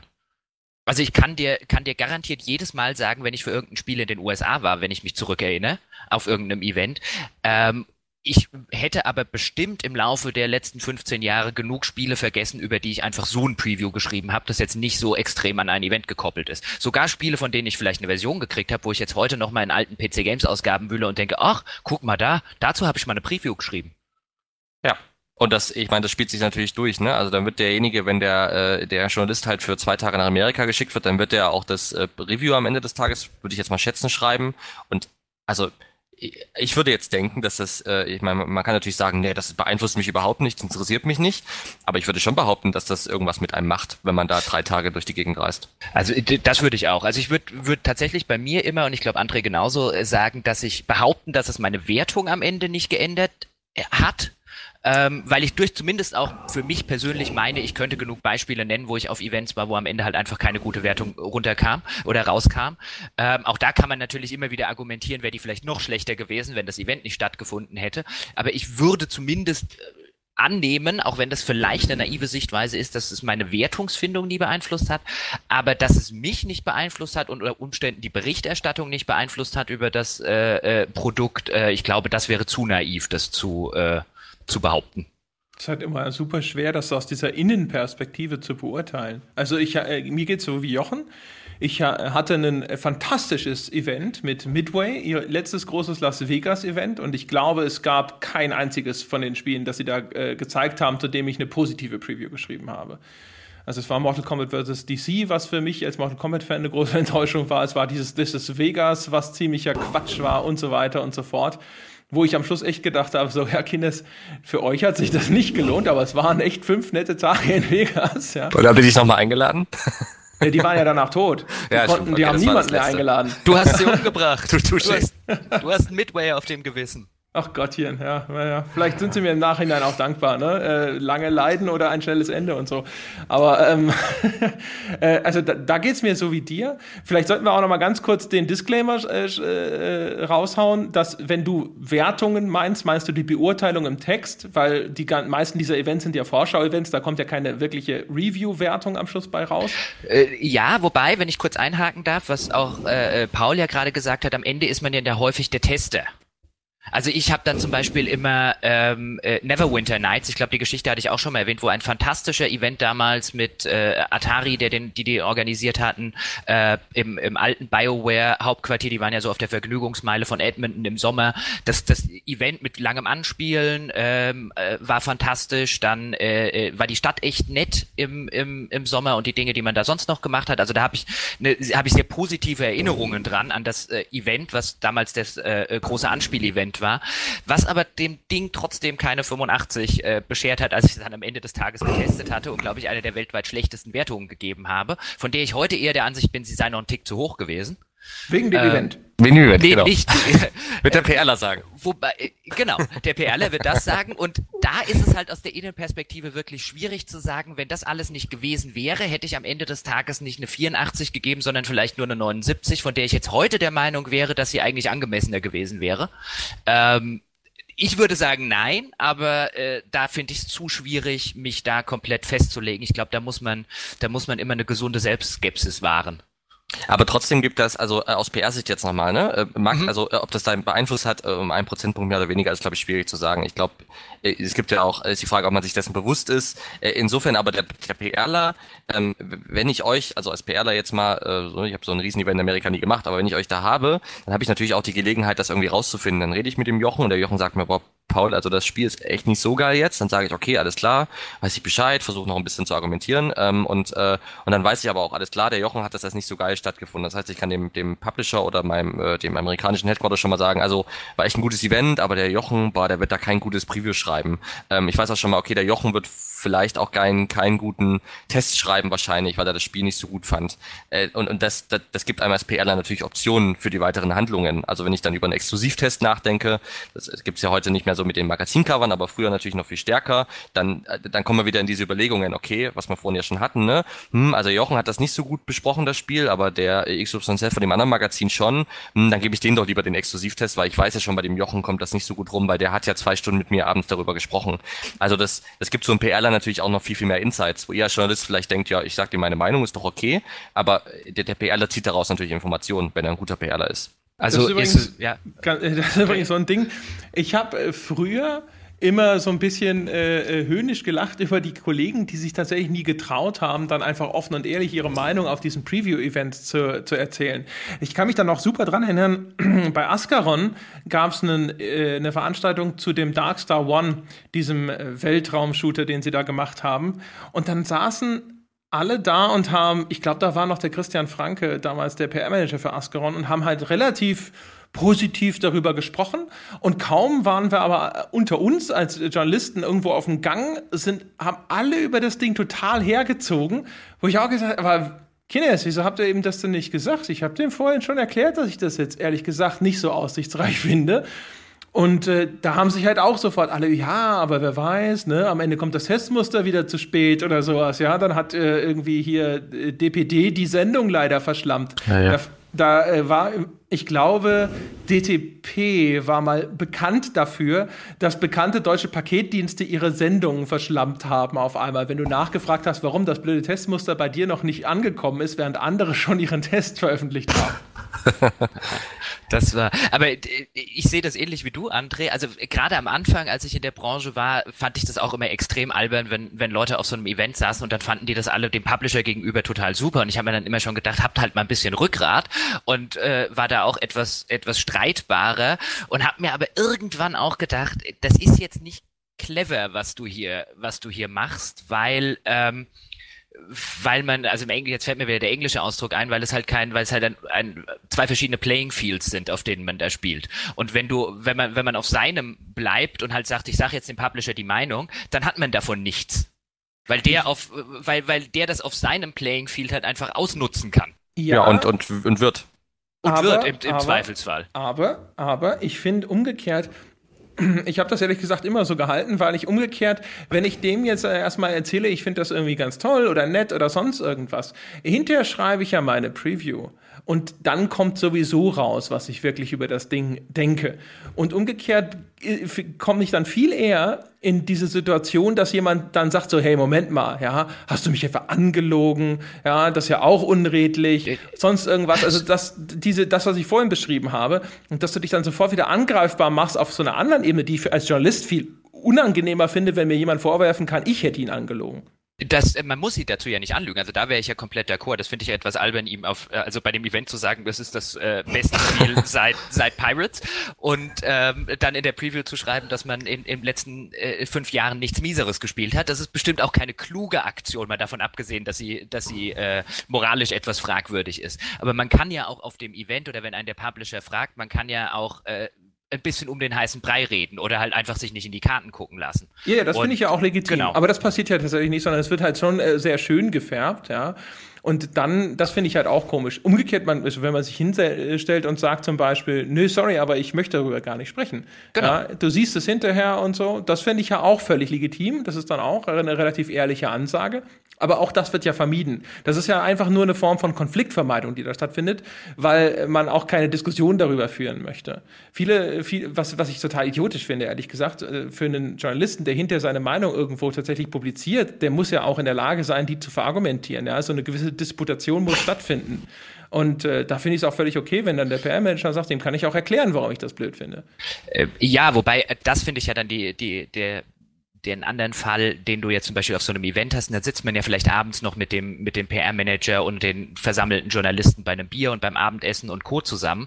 Ähm, und wo ich mir dann immer denke, ich will jetzt nicht über das Spiel reden, weil natürlich verteidigt es der PR-Manager und, und, und, und der jubelt mir jetzt, das ist ja auch sein Job, der jubelt mir jetzt äh, äh, vielleicht noch irgendwelche Informationen unter oder äh, äh, äh, klappert einfach mal ab, warum, was finde ich jetzt doof und dann kommen wir in eine Diskussion drüber, warum das eigentlich nicht so doof ist. Und das ist ja direkt auf meinen Eindruck, den ich gesammelt habe, für den ich da ja für meine Leser dort bin und für mein Magazin dem wirkt das ja diametral gegenüber. Also gerade dieses abends dann beim Bier zusammen mit dem PR-Manager über das heute Gesehene reden, ist ja, ist ja dem sowas von in die Karten gespielt ähm, äh, und beeinflusst mich im Zweifelsfalle negativ auch wieder auf so einer persönlichen Ebene, die ich dann, ähm, die ich dann vielleicht hinterher in der Retrospektive gar nicht so wahrnehme, äh, dass ich es da schon ähm, schon für problematisch halten würde und auch immer gehalten habe, wenn dann abends äh, zehn Leute mit dem PR-Manager diskutieren, wie gut sein Spiel ist.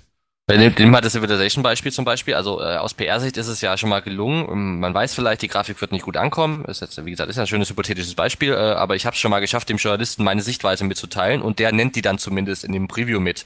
Er sagt vielleicht, ich finde die, ich finde die Grafik nicht schön, aber laut Publisher hat das die und die Gründe, die ich durchaus nachvollziehbar finde. Das ist ja schon mal deutlich besser, als wenn er schreibt, ich finde die Grafik nicht schön. Ähm, und äh, das kann ich natürlich nur tun, wenn ich irgendwie in einem Dialog mit dem Journalisten komme und in den komme ich auch nur auf solchen Events, oder zumindest deutlich einfacher auf solchen Events. Also wenn ich ihm jetzt einfach nur schicke. Genau, und es ist ja, es ist ja auch in, in dem Fall so, ähm, dass, dass ja der Journalist sich nicht bei jeder, bei jedem bei jedem Punkt des Spiels den Publisher fragen würde, warum habt ihr das so und so gemacht? Weil sonst hätten wir am Ende, hätten wir am Ende Tests, die sind 100 Seiten lang. Sondern wenn ich also, wenn ich also an der Schwachstelle des Spiels oder an der wahrgenommenen Schwachstelle die Gründe dafür nach draußen bekommen kann, dann habe ich ja tatsächlich sehr viel gewonnen. Weil normalerweise geht der Journalist ja nicht hin und sagt, keine Ahnung, ähm, was weiß ich, bei Spiel XY das Speichersystem ist scheiße. Ich frage jetzt mal den Publisher, bevor ich den Test veröffentliche, warum ihr Speichersystem so scheiße ist, sondern er schreibt halt rein, das Speichersystem ist schlecht. Und wenn ich ihn dazu kriege, dass er den Grund, wie du es gerade gesagt hast, reinschreibe, ähm, äh, dann relativiere ich den. Nicht dann, notwendigerweise, ne? Ja, also es kann also, ja auch genauso gut sein, dass er mir einen Grund nennt und ich dann den tatsächlich nenne, aber sage, ich finde ihn absolut nicht zwingend. Das ist richtig, aber dann hat er, hast, hat, hast du ihm zumindest ja die Option gegeben. Du könntest ja auch sagen, ich finde den zwingend. Für die Beurteilung des Spiels wiederum ist es vollkommen, vollkommen irrelevant, warum das so ist, wie es ist. Also es ist, um beim hypothetischen Civilization 6 Beispiel zu schreiben, es ist vielleicht in der Nachberichterstattung, in einem Postmortem, wenn man es macht, oder in einer Reportage darüber, ist es, ist es durchaus interessant, warum gemacht wurde, was gemacht wurde. Aber im Vorfeld bis hin zum Release, wenn wir über eine Beurteilung eines Spiels reden, die da eher im Mittelpunkt meines Erachtens nach stehen sollte, findet da automatisch immer eine, Re eine, eine Relativierung statt, die eigentlich gar nicht statthaft ist, weil sie für die, für die Produktqualität vollkommen unerheblich ist. Ja, weiß ich nicht, ob ich dem zustimmen würde. Ich fände es tatsächlich ganz interessant, wenn äh, ich einen, sei es auch nur einen vermeintlichen Beweggrund hätte, der diskutiert werden kann in so einem Kontext. Ich finde, das ist äh, durchaus, durchaus was, was interessant sein kann. Aber aus, ja? Entschuldigung, als, als PRler habe ich meinen Job dann aber gut gemacht. Also dann habe ich gesagt, ey, sorry, ich habe es echt erzählt. Guck mal, steht sogar im Preview drin, warum wir die Grafik so gemacht haben, aber euer Grund, den ihr euch da ausgedacht habt, der ist echt scheiße. Also da kann ich zumindest sagen, ich habe irgendwie meinen Job gut gemacht. Wohingegen, äh, wenn, wenn das nicht drin steht, dann äh, kann man natürlich fragen als Entwickler, warum habt ihr denn das nicht erklärt? Und vor allen Dingen ist es in der in dieser Phase also vor Release oder zum Release, ist halt auch aus aus persönlicher und eigener langjähriger Erfahrung, die Wahrscheinlichkeit hat relativ groß, dass man halt, wie wir es vorher hatten, ähm, schlicht angelogen wird über die Beweggründe. Die bringt man dann halt rein, weil das wurde einem gesagt. Und irgendwann fünf Jahre später, wenn man mal, was weiß ich, auf irgendeiner amerikanischen Seite so einen, einen großen Nachbericht und so weiter liest, dann liest man da den wahren Grund, den einem damals halt keiner gesagt hat. Und unter dem Eindruck, dass das relativ häufig passiert und dass man sich eben in dem Fall selten auf die Aussagen verlassen kann. Im Zweifelsfall, weil halt auch der PR-Manager vielleicht gar nicht die richtigen Gründe kennt und das so vom Studio kommuniziert bekommen hat, ähm, würde ich da immer extrem vorsichtig sein. In, just in der Phase, wenn es um Kauf, Vorbestellungs- und so weiter Entscheidungen geht, da sollte meines Erachtens nach echt die Produktqualität im Vordergrund stehen. Und nach dem Release kann man immer noch sehr viele Dinge machen, die äh, darüber hinausgehen ist, warum das Spiel so geworden ist, wie es geworden ist. Dass man da auf jeden Fall mit einer sehr gesunden Skepsis vorgeht, ist klar. Ich würde halt nur nicht jetzt grundsätzlich immer sagen, nee, das hat da gar nichts oder so. Weiß ich nicht. Wenn du dich erinnerst an, das ist jetzt ein anderer Fall, weil es kein Preview ist oder so, aber das Interview, das ich mit dem Bungie-Chef damals gemacht habe zu Destiny, mhm.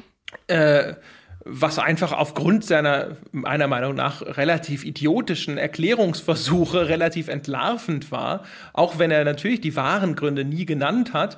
Sowas finde ich schon interessant. Durchaus, aber das, äh, wie oft kommt das vor im Vergleich zu wie oft kommen halt einfach gestreute Fehlinformationen vor? Ja, wenn du deinen Job ordentlich machst, nicht so oft. Ja, aber äh, dann vielleicht bei dir nicht und vielleicht bei mir nicht, aber ähm, so als grundsätzlich, ich würde ja immer die zu Grundsätzen nicht unbedingt Dinge erklären, an die ich mich halten würde, sondern äh, oder nicht halten würde, sondern grundsätzlich, wenn, wenn wir über Grundsätze reden, äh, die auf eine auf eine größere äh, Gruppe anwendbar sind. Ja, wenn du jetzt eine Faustregel draus machen willst für unerfahrene Journalisten, dann hast du recht.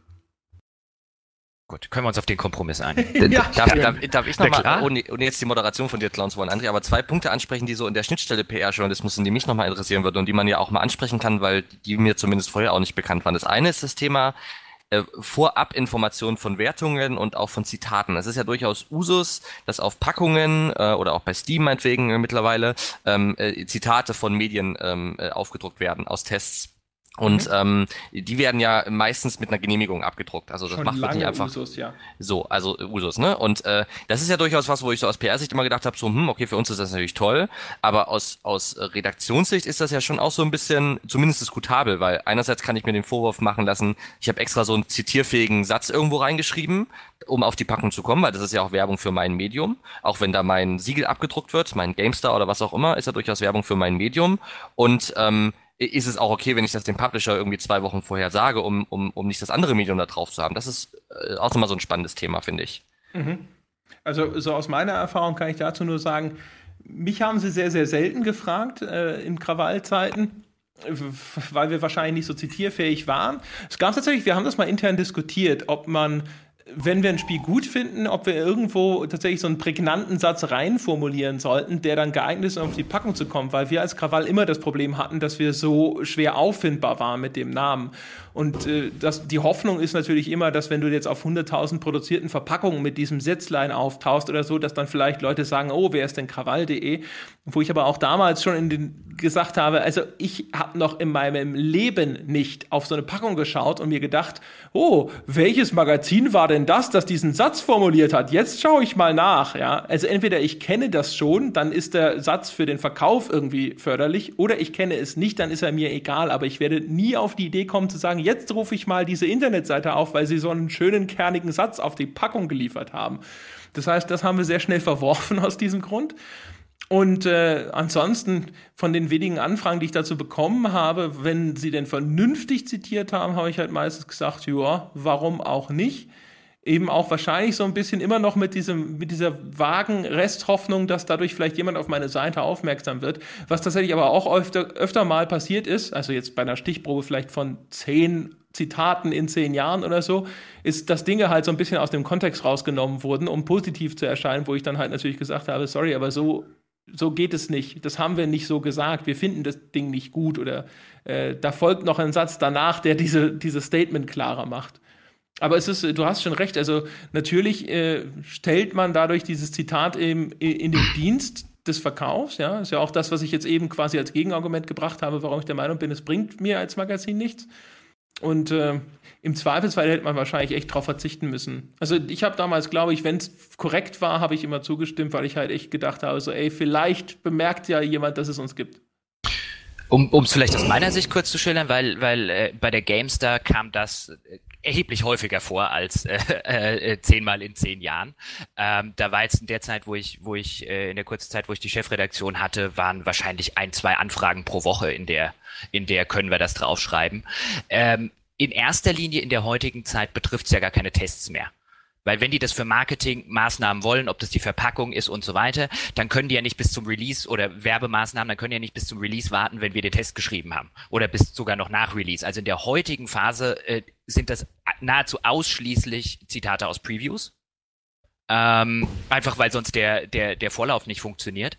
Früher mag das anders gewesen sein, in der richtig hohen Printphase, als tatsächlich die Printhefte noch Tests zwei Monate vor Release drin hatten. Da stelle ich mir das sehr erheblich anders vor. Heute reden wir eigentlich nur noch von Preview-Zitaten, die da freigegeben werden und vielleicht im Nachgang an einen Test dann für eine neue Marketingmaßnahme noch, noch was. Ähm, ich habe die in der Regel immer, wenn sie korrekt waren, freigegeben. Ich finde da auch, finde da auch offen gestanden nichts Falsches dran, weil wenn wir das so geschrieben haben, dann soll er wegen mir auch gerne Werbung damit machen. Ähm, da finde ich nicht, dass ich mich in den Dienst reinstelle. Ich finde das vollkommen, vollkommen legitim zu sagen, die Produktpresse hat das gut bewertet. Ich finde es vollkommen legitim, wenn ein Hersteller von Stiftung Warentest draufschreibt, dass die das mit sehr gut bewertet haben.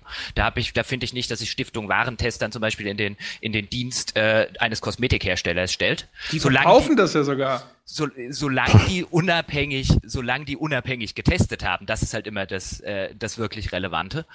Ähm, mir ist es tatsächlich auch häufiger begegnet, dass die Sätze schon vielleicht verkürzt wiedergegeben wurden oder ein, ander, ein anderer Kontext äh, war. Natürlich machen die dann auf der anderen Seite nur ihren Job. Die gucken halt mal, ich schick's mal hin und wenn er es mir so frei gibt, ist es besser. Und wenn nicht, dann halt nicht. Also da habe ich halt auch drauf schon geachtet, so ein Hey, aber das, den Satz nach dem Komma, der muss da halt auch noch hin weil der relativiert oder äh, zum Beispiel. Ähm, prinzipiell finde ich daran aber äh, wenig, wenig verwerflich. Was die Kommunikation von Wertungen angeht, das ist ja wieder ein anderes Ding, Paul, was du aufgemacht hast. Da hatte ich tatsächlich häufiger schon Diskussionen ähm, in der Branche mit Kollegen, die daran nicht Problematisches gefunden haben. Ich hielt das immer für extrem problematisch. Also ich habe es zum Beispiel auch so gehalten, äh, immer so gehalten, meine Wertungen oder die Wertungen, wenn ich für das Heft verantwortlich bin, lesen zuerst unsere Leser und dann vielleicht zeitgleich die äh, äh, die Hersteller. Aber ich finde, da muss immer, also muss immer der im Mittelpunkt stehen, für den wir den Kram machen. Ähm, und äh, da hatte ich, hatte ich teilweise sehr intensive Diskussionen im Laufe der Jahre ähm, mit verschiedenen Kollegen bei verschiedenen Medien. Ich will jetzt gar kein, gar kein spezielles Beispiel nennen, die gemeint haben, wir tun ja keinem weh, wenn wir dem die Wertung vorher sagen. Ich bin der Meinung, wir tun unserer Integrität weh.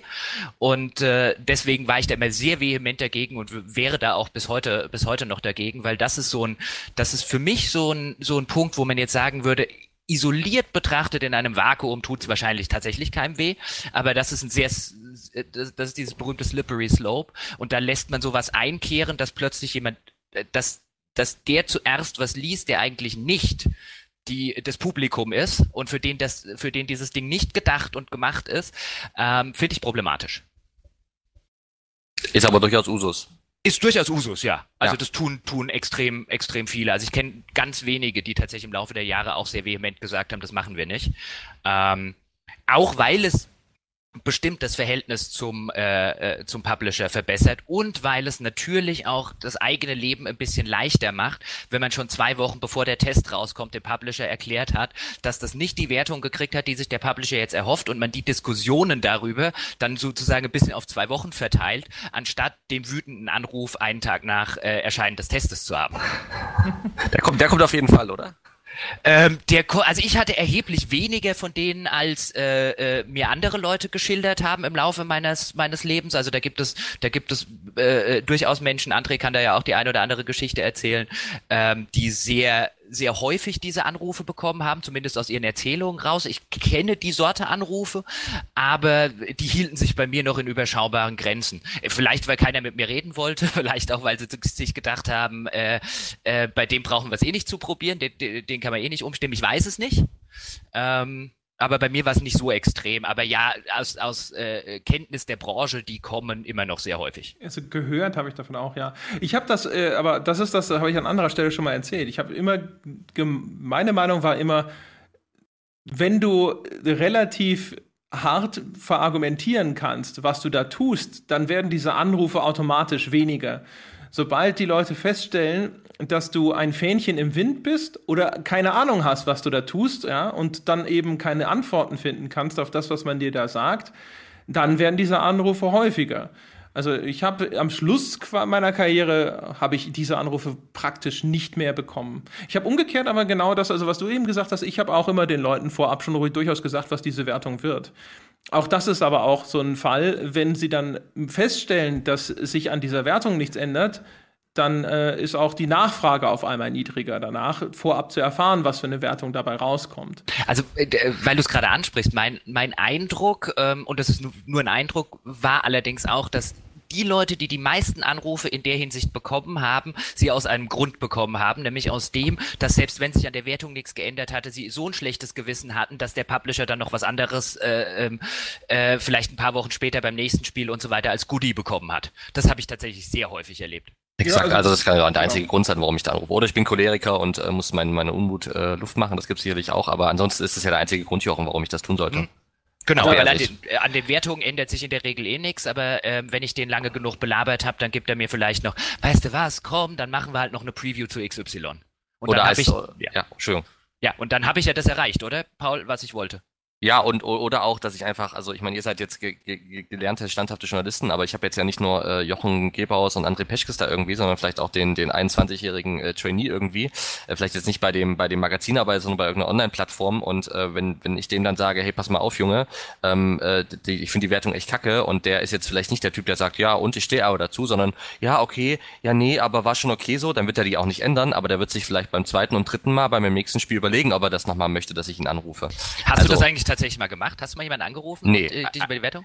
Nee, okay. überhaupt nicht. Ich, ich halte es auch für absolut unprofessionell. Wir haben, äh, ich habe also einmal in, in Medium angerufen in meiner Karriere. Das war, ähm, das würde ich auch jederzeit wieder machen. Die haben, äh, die haben ein Spiel getestet, haben das zu schlecht, schlecht bewertet, aber die haben dann äh, eine Fotoserie gemacht, wie sie das Testmuster verbrennen.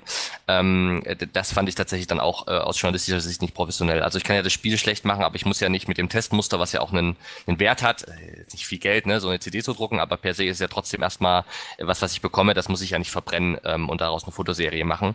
Das war einmal ein Beispiel. Ansonsten habe ich das nie gemacht. War aber auch nicht in der Position, dass ich das hätte machen können. Also das machen ja meistens ja die Publisher selber. Ja, also ganz kurz Jochen beipflichten. Also ich, wie gesagt, äh, das, das äh, war ja auch schon zwischen den Zeilen lesbar. Ich bin auch der Meinung, wenn du viele, viele Anrufe dieser, dieser Art bekommst, dann hast du dich einfach als Weichei erwiesen. Das ist meiner Meinung nach einfach Fakt. Also die, die Leute, die sowas machen, die merken relativ schnell, äh, wo sie da auf Stein beißen und dann hört das auch relativ schnell auf. Und umgekehrt, wie gesagt, also ich, für mich war das immer so ein Ding, ich habe immer gesagt, man muss seine Wertung vernünftig verargumentieren und verteidigen können. Und auch wenn jetzt irgendwie jemand vom Hersteller oder so anruft oder sowas, dann bitte. Also wenn du, wenn du mir irgendwo einen Fehler nachweisen kannst, bin ich dir sogar dankbar. Deine ganzen persönlichen Einschätzungen interessieren mich dann halt nicht. Ja? Dann sag mir halt an der Stelle oder so oder dieses oder jenes, das ist halt völlig verkehrt oder sonst irgendwas. Aber alles andere ist dann halt wurscht. Tatsächlich habe ich den äh, Martin Ganteföhr, äh, der ja äh, früher für House of Tales diese Adventure-Spiele entwickelt hat. Ich glaube, der macht jetzt gerade für Dedelic ein neues Spiel und so.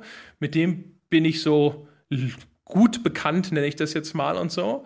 Ähm, und das ist ein echt, echt cooler Typ und mit dem bin ich deswegen einigermaßen gut bekannt, weil ich halt seine Spiele auch traditionell immer viel, viel niedriger bewertet habe als alle anderen und ihm immer gesagt habe, hey, ich glaube, du bist ein echt guter Autor, aber du bist halt ein schlechter Game Designer und es tut mir leid. Dabei kommt sowas dann halt raus. Und das fing damit an, dass er irgendwann zu dem The Sound of Silence mich angerufen hat und über diesen Test sprechen wollte. Da war der schon erschienen.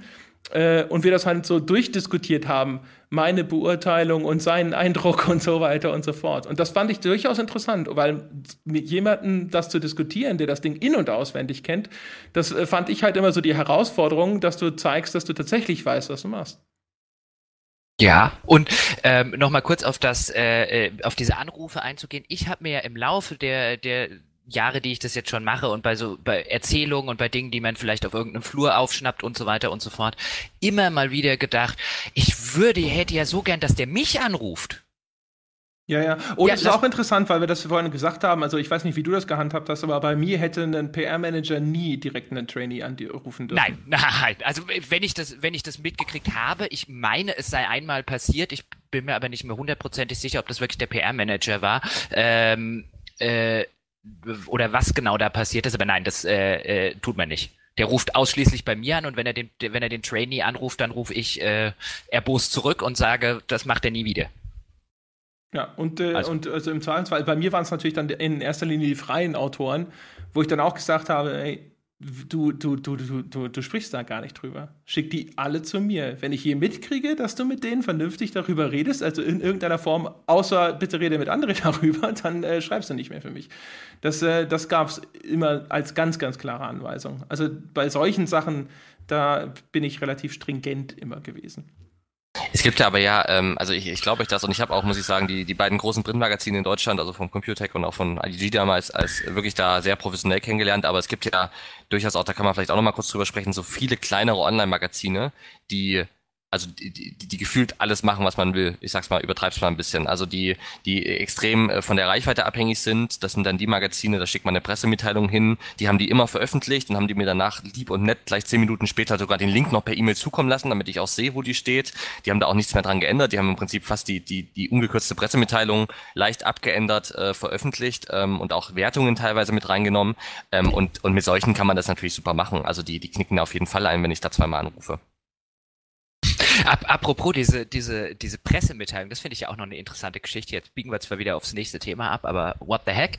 Ähm, weil ich mich immer gefragt habe, gibt es denn wirklich äh, Leute, die diese ganzen Pressemitteilungen, die da ins, im Spielebereich kommen, also ich meine, das wird in keinem Medienbereich sonderlich anders sein und das ist, ist es auch in keinem, den ich kenne, aber sitzt man dann beim Verfassen dieser Pressemitteilungen da und weiß schon, dass da eigentlich bis auf zwei Leute niemand drauf reagiert? Und ja. man macht's trotzdem? Also ja. ich frage mich tatsächlich bis heute, warum so viele Leute ihre Zeit mit Pressemitteilungen verschwenden. Also da, da gehen ja, da gehen ja Mannstunden Arbeit rein und kriegt man da wirklich ein Return of Investment? Da gehen definitiv mal Stunden Arbeit rein und ich bin überhaupt gar kein Freund von Pressemitteilungen. Also kann man vielleicht machen, wenn man, also muss man machen, wenn man Aktien im Unternehmen ist, weil man da eine Veröffentlichungspflicht hat. Ähm, aber ansonsten ist das, ist das in den meisten Fällen eine absolute Zeitverschwendung. Also ich erreiche viel mehr, wenn ich dann irgendwie äh, zehn Leute persönlich anrufe, äh, wenn ich sie erwische oder irgendwie anders kontaktiere. Ähm, aber die sind natürlich auch so eine, also das sind wir wieder bei dem Thema intern verkaufen. Ne? Ähm, wenn ich PR mache für ein Produkt und ich weiß ganz genau, ähm, okay, das ist Kacke, ich werde da, niemand wird drüber schreiben und wenn sie drüber schreiben, dann ist es irgendwie schlecht, dann muss ich ja trotzdem irgendwie, äh, um wieder mein, mein Geld, was ich bekomme von irgendwem, das heißt jetzt Gehalt oder, oder eine Zahlung als Agenturdienstleistung, muss ich die irgendwie rechtfertigen. Und ich kann ja nicht sagen, pff, danke für die 3000 Euro, die du mir gegeben hast, aber ich, ich glaube nicht, dass das was wird, aber das Geld behalte ich. Ähm, sondern dann sage ich natürlich, ey, ich habe echt sechs Pressemitteilungen rausgeschickt, außerdem habe ich eine Pressetour gemacht. Es hat aber einfach echt nicht funktioniert, tut mir leid. Also ähm, da hat auch viel was mit, mit Rechtfertigung zu tun. Weißt du, was mich auch nochmal interessieren würde, übrigens auch nochmal ein anderes Thema, ist, ähm, wie spricht man denn so unter PR-Lern über die Spielepresse? Weil ich, äh, mir hat irgendwann jemand mal zugetragen, dass das äh, tatsächlich so, gerade bei, bei Herstellern und so, der Blick auf die Spielepresse relativ verächtlich sei, weil äh, erstens, die verdienen ja Geld mit unserer Arbeit sozusagen. Das sind ja Zecken, die sich auf unsere wunderbaren Produkte draufsetzen. Und umgekehrt habe ich auch äh, schon mal gehört, dass äh, die PRler zumindest jetzt mittlerweile häufig diejenigen sind, die sozusagen eine Fachausbildung haben, während ja die Spielepresse immer noch sehr stark aus irgendwelchen Quereinsteigern oder sonst was besteht. Und man deswegen so ein bisschen sich denkt, so, ach ja, die Kinder, die da spielen, ne? wir sind die Profis. Wie, wie, wie ist denn so die, der Blick der PR auf die Spielepresse? Das ist, glaube ich, unfair, das zu pauschalisieren. Ähm, ich glaube, da, da trifft man alle Typen, die du jetzt äh, angesprochen hast. Also es gibt da durchaus, äh, wie gesagt, ähm, eine Menge wirklich PRler, von denen ich auch immer noch viel halte, wenn das auch nicht die meisten sind, wo ich sage, die machen eine super Arbeit. Ähm, äh, es gibt aber auch PRler, die, die natürlich verächtlich äh, darauf gucken oder sich so ein bisschen lustig machen, äh, nach dem Motto, ach komm, den, den rufe ich mal eben an, dann macht er das so nach dem Motto, also so ein bisschen auch äh, so Spin-Doktor-mäßig, ne, äh, ja, das, das, das, das kläre ich schon mit dem und äh, der hört auf mich und das, das hat ja oft auch tatsächlich geklappt. Ähm, äh, aber auch viele, die da einfach in, in äh, und das äh, habe ich auch oft getroffen, wirklich auch so ein relativ unprofessionell und ungetrenntes Verhältnis pflegen mit denen. Also so, so, die so über Journalisten sprechen, ähm, als, als ob sie irgendwie mit denen irgendwie befreundet werden. Also das erlebe ich tatsächlich auch relativ oft. Ähm, dass man so sagt, so, ja, mit dem habe ich schon vor zehn Jahren das und das gemacht und wir verstehen uns gut und wir telefonieren regelmäßig privat und so. Da sind wir wieder bei diesem Thema Verbandeln. Wie, wie ist es aus deiner Sicht äh, dann äh, mit dem mit dem Thema verbandeln? Würdest du würdest du da kategorisch sagen, das äh, äh, das geht nicht? Also aus aus Journalistensicht jetzt wieder offen, offensichtlich ist es ja für den für den PR-Mensch eigentlich immer von Vorteil. Zumindest fallen mir jetzt relativ wenige ähm, Fallbeispiele ein, wo es für den PR-Manager unvorteilhaft sein könnte, mit einem Journalisten befreundet zu sein. Umgekehrt erheblich mehr. Würdest du sagen, diese Verbandelung sei was Grundsätzliches? Ich meine, das ist ja sowas, was zum Beispiel Christian Schmidt damals schon in seinem in seinem großen Essay da äh, auf Spiegel, Spiegel Online, äh, ja. auf Spiegel Online gefordert hat, dann nochmal in der in der Gamestar bei einem sehr kontroversen Essay, den wir damals abgedruckt hatten. Ähm, ist das was, wo aus deiner Sicht wirklich dringender Handlungsbedarf besteht? Ja, also ich, ich ist wahrscheinlich gar nicht mal das erste, wo Handlungsbedarf bestehen würde, aber ja klar, also aus journalistischer Sicht, ich meine, das sagt ihr auch immer, da bin ich auch bei euch, ist das natürlich natürlich werde ich davon beeinflusst ähm, in irgendeiner Art und Weise. Also wer behauptet, dass ich, wenn ich jemanden gut befreundet bin, ähm, dass ich den dann genauso einfach irgendwas reinwürge und das auf jeden Fall genauso tue, wie wenn ich den nicht kenne und der mir egal ist, äh, das, das, das, der hat einfach eine Fehleinschätzung von sich selbst. Die Frage ist, wie sehr beeinflusst ein das ähm, und, und kann man das versuchen, so groß wie möglich abzustellen? Ähm, aber in, also aus journalistischer Sicht sollte man das natürlich tun, nicht lassen, ähm, äh, da, da äh, irgendwelche Freundschaften einzugehen, ganz klar. Ich kann sonst ja kaum noch neutral bleiben. Und äh, jetzt hast du aber gerade gesagt, das sei nicht das Erste, wo man ansetzen müsste oder wo dringender Handlungsbedarf besteht. Was ist denn das Erste? das ist eine gute Frage. Also, das erste ist wahrscheinlich einfach, dass man dem, dem Journalismus wieder Geld geben müsste. Also ich würde behaupten, dass sich das in äh, die, der Spielejournalismus da schon stark verändert hat. Äh, Clickbaiting habt ihr ja auch schon viel erzählt und das ist natürlich so. Also ähm, der Zeitmangel im Journalismus ist irgendwie die Ursache für viele, glaube ich, viele Symptome, die am Ende des Tages darunter fallen. Ähm, sei es jetzt irgendwie kein Vier-Augen-Prinzip mehr, dass äh, Spiele vielleicht nicht mehr von zwei Testern, sondern von einem Tester getestet werden, dass News mit Rechtschreibfehlern veröffentlicht werden äh, oder ohne kritisch zu unterfragen, was da ist. Ähm, das ist ja irgendwie der Hauptgrund hinter allem, die mangelnde Zeit aus meiner Sicht und die mangelnde Ausbildung natürlich, die ihr auch schon angesprochen habt. Vielleicht André? auch nochmal ganz kurz, äh, weil wir das nämlich auch schon, äh, der, äh, der Paul und ich haben vorher mal kurz telefoniert, weil ich gesagt habe, ich möchte mal ganz kurz ein, zwei Themen ansprechen, um sicher zu gehen, äh, dass du quasi einigermaßen offen darüber sprechen kannst und wir nicht nur Phrasen serviert bekommen. Inzwischen ist klar, das ist nicht der Fall. Ähm, da haben wir auch schon drüber gesprochen, über diese Kopplung an die Metacritic-Wertung, die ich vorher schon mal erwähnt habe. Da hast du mir gesagt, du hast das selber nicht erlebt oder du hast es bei Entwicklern nachvollzogen, bei denen quasi die äh, Boni an so eine Metacritic-Durchschnittswertung gekoppelt waren.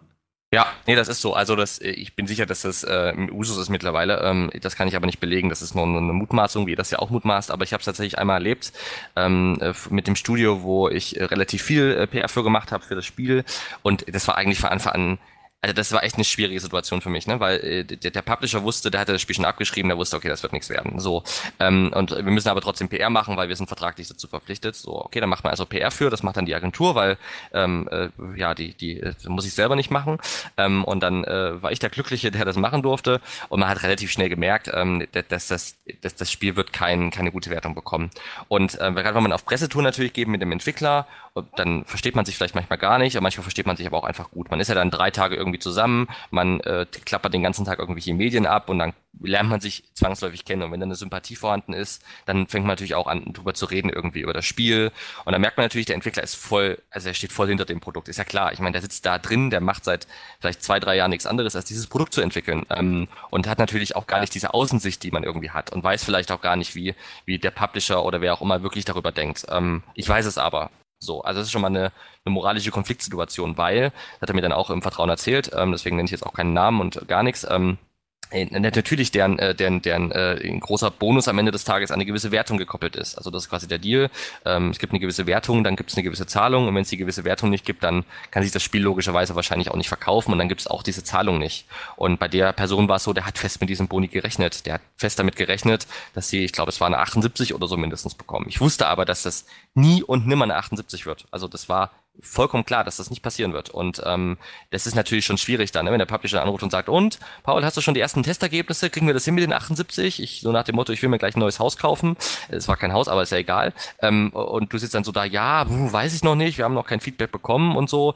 Das ist schon echt eine unschöne Situation, in der man da irgendwie sitzt, weil da ja dann das jetzt nicht einfach nur eine Wertung ist, wo man sagt, ja komm, hast halt Pech gehabt, hat halt irgendein Unternehmen ein bisschen Geld verloren, sondern da hängen ja auch private Schicksale dran, ähm, von jetzt nicht dem Entwickler als Unternehmen, sondern von Entwicklern als Privatperson, die ähm, ja vielleicht auch äh, für die Produktqualität auch gar nichts können. Also ne, jetzt ein, der, der, äh, weiß ich nicht, der Leveldesigner hat vielleicht einen super Job gemacht in, in der Zeit, wo er da war. Ähm, aber wenn halt einfach das Gameplay und die Grafik und alles andere irgendwie Mist ist, dann hat er einen super Job gemacht, kriegt den Bonus aber trotzdem nicht.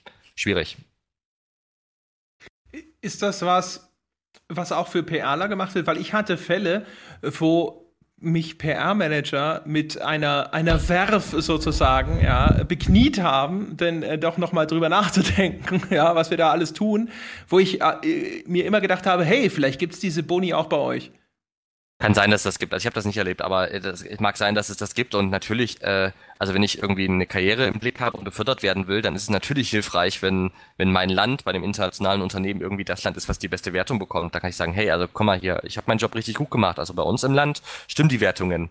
Ähm, und wenn natürlich ein Misserfolg, äh, und äh, ich würde gleich mal kurz äh, in 30 Sekunden um die Ecke huschen, nachdem ich das gesagt habe, ähm, ich meine, es ist ja immer gut, wenn ein Spiel sich gut verkauft, dann freuen sich ja alle, ne? Dann sagt jeder der Marketingmensch halt, ach, das liegt an meinen Anzeigen, die ich geschaltet habe. Und dann sagt der Salesmensch, nee, ich habe die Mediamärkte unser Tuns und äh, so war das ja damals noch, dieser Welt einfach gut gebrieft, die haben das super platziert und der PRler sagt, äh, also an mir liegt's auch, ich habe super Wertung bekommen, wir haben super viel Coverage gehabt in den Medien. Also jeder, der so an so einem, an so einer Vermarktung von so einem Spiel beteiligt ist, äh, beansprucht dann natürlich einen Teil des Erfolgs. Ähm, wenn ein Spiel unerfolgreich ist, dann geht das ganze Spiel andersrum los. Dann sagt der Sales-Typ, boah, also der Mediamarkt hat das nicht gelistet, weil ihr einfach keine, keine Wertung, guten Wertungen hinbekommen habt. Und der äh, PRler sagt vielleicht, naja, wir haben ja auch anzeigenmäßig gar nichts für das Spiel gemacht. Wie soll das denn funktionieren? Die Magazine kennen das Spiel gar nicht. Und der Anzeigenmensch sagt auch, ja, also bei den schlechten Wertungen kann das nicht funktionieren. Also dann geht so eine Schuldzuweisung los am Ende des Tages. Deswegen ist es natürlich, äh, also ist es der Anspruch wahrscheinlich jeden, jedes guten PRlers, da auch eine gute Wertung hinzubekommen, um, um am Ende nicht der Schuldige zu sein, wenn das irgendwie schief geht. Jetzt hast du gerade gesagt, dass sich dann die Leute zur PR drehen und sagen, ja, wieso hast du denn keine bessere Wertung dabei rausgeholt? Das finde ich ja tatsächlich so ein Ding, das habe ich noch, da habe ich schon immer den Kopf geschüttelt. Äh, das, der Anspruch an die PR ist also tatsächlich, dass sie bessere Wertungen produzieren soll. Also, und da habe ich mir immer gedacht, so ist es ja eigentlich totaler Wahnsinn. Weil eigentlich so Öffentlichkeitsarbeit hat ja damit per se erstmal nichts zu tun. Du kannst ja durch deine Kommunikation deiner Beweggründe oder sonstigen, sonstiges eigentlich nichts an dem Produkt ändern. Umgekehrt äh, weiß ich noch, ich habe vor Jahr und Tag mal mit dem Dieter Marsreiter ein Interview gemacht das ist leider dann nie erschienen. Da wollte ich nämlich auf Krawall damals auch schon mal so einen großen Überblick darüber geben, wie denn PR denkt und arbeitet. Zusammen hat er auch mal mit so einer Marketingagentur, die Coverdesigns äh, gemacht hat und sowas gesprochen. Und das war leider dann hinterher so viel Material, dass ich das dann tatsächlich irgendwann habe einfach versumpfen lassen. Und dann war es irgendwann so alt, dass ich es nicht mehr benutzen wollte. Auf jeden Fall hat der Dieter damals gesagt, daran erinnere ich mich bis heute, ein guter PRler kann bis zu 10% rausholen. Und habe damals schon gedacht, so, aber wie in aller Welt soll das funktionieren. Äh, und jetzt, wo du es gerade selber angesprochen hast, ist das denn tatsächlich jetzt ein Anspruch, dass man sagt, als PRler kann ich eine bessere Wertung am Ende bewirken? Ja, da würde man nicht immer pauschale Aussagen. Also, ähm, ich glaube, das hat viel damit zu tun, wie, wie das Standing des PRlers auch in dem Unternehmen ist. Ne? Ähm, ich glaube, jemand, der, der eine gute PR macht, der wird, der wird das sofort negieren können. Ähm, und sagen, hey, pass auf, ich kann irgendwie steuern, äh, wann die Sachen vielleicht erscheinen, ich kann vielleicht äh, unsere Argumente platzieren, das sind wir wieder bei dem Thema vor mit der Comic-Grafik, bei Civilization, ich kann an den Wertungen aber nichts ändern.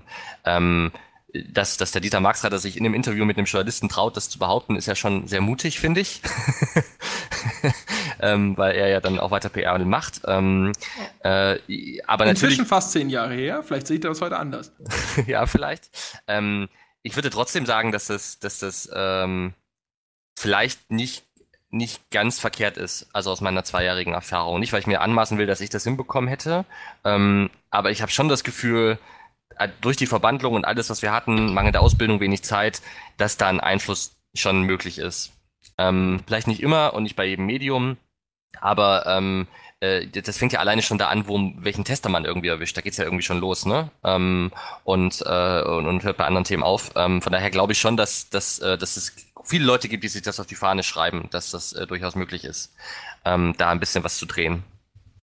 Also zumindest ist ja, ist, glaube ich, oder ist ja die, die Wahrnehmung da draußen bei nicht ganz wenigen Leuten, dass Spiele von großen Publishern, was dann ja häufig auch die sind, mit denen die Branche den engsten PR-Kontakt hat, ähm, und der, der testende Redakteur wahrscheinlich äh, sie am besten kennt, ähm, immer tendenziell zu hohe Wertungen bekommen. Und wenn, wenn so viel, also das ist, finde ich, auch so ein Fall von, da ist jetzt sehr viel Rauch, auch wenn man und wo man wahrscheinlich sogar, wobei es interessant wäre, das zu machen, sich einfach mal, ich sage jetzt mal, die, die relevantesten, die fünf relevantesten Spielemagazine des Landes rauspickt und dann halt einfach mal so eine, so eine statistische Auswertung macht, wie viel kriegen Spiele von den großen Publishern XY und Z und wie viel kriegt der Rest und was haben wir am Ende für einen Wertungsschnitt. Ähm, äh, wo man das vielleicht noch unterfüttern könnte, wenn man das machen wollte. Aber bei so viel Rauch würde ich auch tatsächlich dazu tendieren, zumindest nach dem Feuer mal zu suchen und sich wirklich zu überlegen, ob da zumindest nicht teilweise was dran sein kann, auch wenn ich jetzt zehn Prozent, das hat der Dieter dann vielleicht auch ein bisschen äh, äh, im Überschwang gesagt, oder vielleicht ist er ja tatsächlich davon auch äh, immer noch überzeugt, das weiß ich ja nicht. Ja, der will ähm, ja Kunden haben auch, weißt du? Also natürlich. Also zehn Prozent erscheint mir jetzt auch relativ viel, aber ich habe schon oder würde schon dazu tendieren, dass man, dass, dass zumindest einige Medien, um es äh, vorsichtig auszudrücken, Spiel, ein Spiel von einem großen Publisher, wo sie sehr gut mit dem, mit den PR-Abteilungen verbandelt sind, vielleicht auch relativ auf die angewiesen sind, weil sie ihre ganze Bemusterung und so weiter brauchen, eher dazu tendieren würden, dem Spiel eine 85 zu geben statt eine 82. Jetzt haben wir ja aber vorhin, ich habe es äh, vorhin schon mal in die Richtung gesteuert, als ich gesagt habe, dass ja PR und Marketing anscheinend immer stärker miteinander verschmolzen werden äh, sag mal, der vielleicht erheblich längere Hebel neben dem PR-Manager und eventuell guten Kontakten oder sonst irgendwas ist ja Werbeanzeigen. Ja. Das ist ja das, wo Hersteller den Magazinen ganz direkt einen Teil ihres Einkommens bescheren und wo ich auch aus eigener Erfahrung wiederum weiß, dass äh, durchaus einige Hersteller dann trotzig Werbekampagnen wieder stornieren, wenn ihnen eine Werbung, äh, Wertung nicht passt. Ja. Und äh, das würde mich mal tatsächlich interessieren. Also, wie stark hast du das mitbekommen? Wie stark ist das tatsächlich ein Instrument, das sogar jetzt auch der PR einfach zur Verfügung steht, dass sie sagen können, so, ja, sorry, aber dann werden wir da keine Werbung buchen oder wenn du das und das machst, dann können wir mehr Werbung buchen? Nee, da kann ich, da kann ich äh, wirklich äh, nichts, nichts erzählen und ich will auch kein Halbwissen hier weitergeben. Da kann ich aus erster Hand äh, tatsächlich nichts berichten. Ähm, dass es natürlich äh, sicherlich bei den Publishern wiederum äh, stattgefunden hat und dass es sicherlich Überlegungen sind, also da muss man sehr naiv sein zu glauben, dass das nicht passiert. Also wenn man sich mal die Publisher-Büros mal anguckt, auch die, die ich besucht habe, da sitzen die Marketing-Leute und die PR-Leute jetzt ja nicht irgendwie in, in zwei unterschiedlichen Standorten, sondern sitzen meistens nebeneinander oder im gleichen Büro.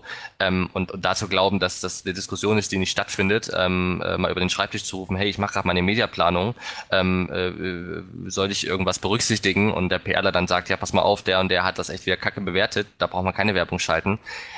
Also wie gesagt, da muss man aus meiner Sicht sehr naiv sein zu glauben, dass das, dass das nicht stattfindet.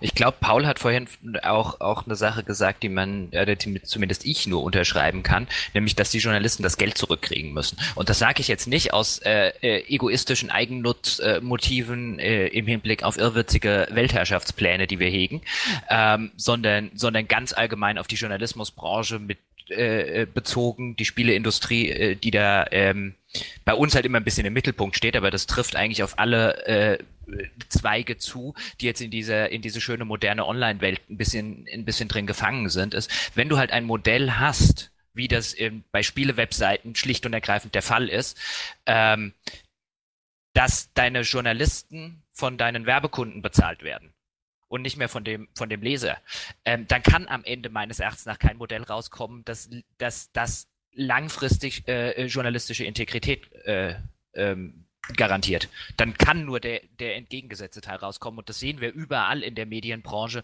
mit äh, äh, mehr schlecht als recht, wenn überhaupt denn gekennzeichneten Werbeartikeln oder, oder Advertorials oder Sponsored Stories oder wie man sie auch immer versucht zu nennen, damit der, äh, damit der Leser nicht rausfindet, dass es ein gekaufter Inhalt ist.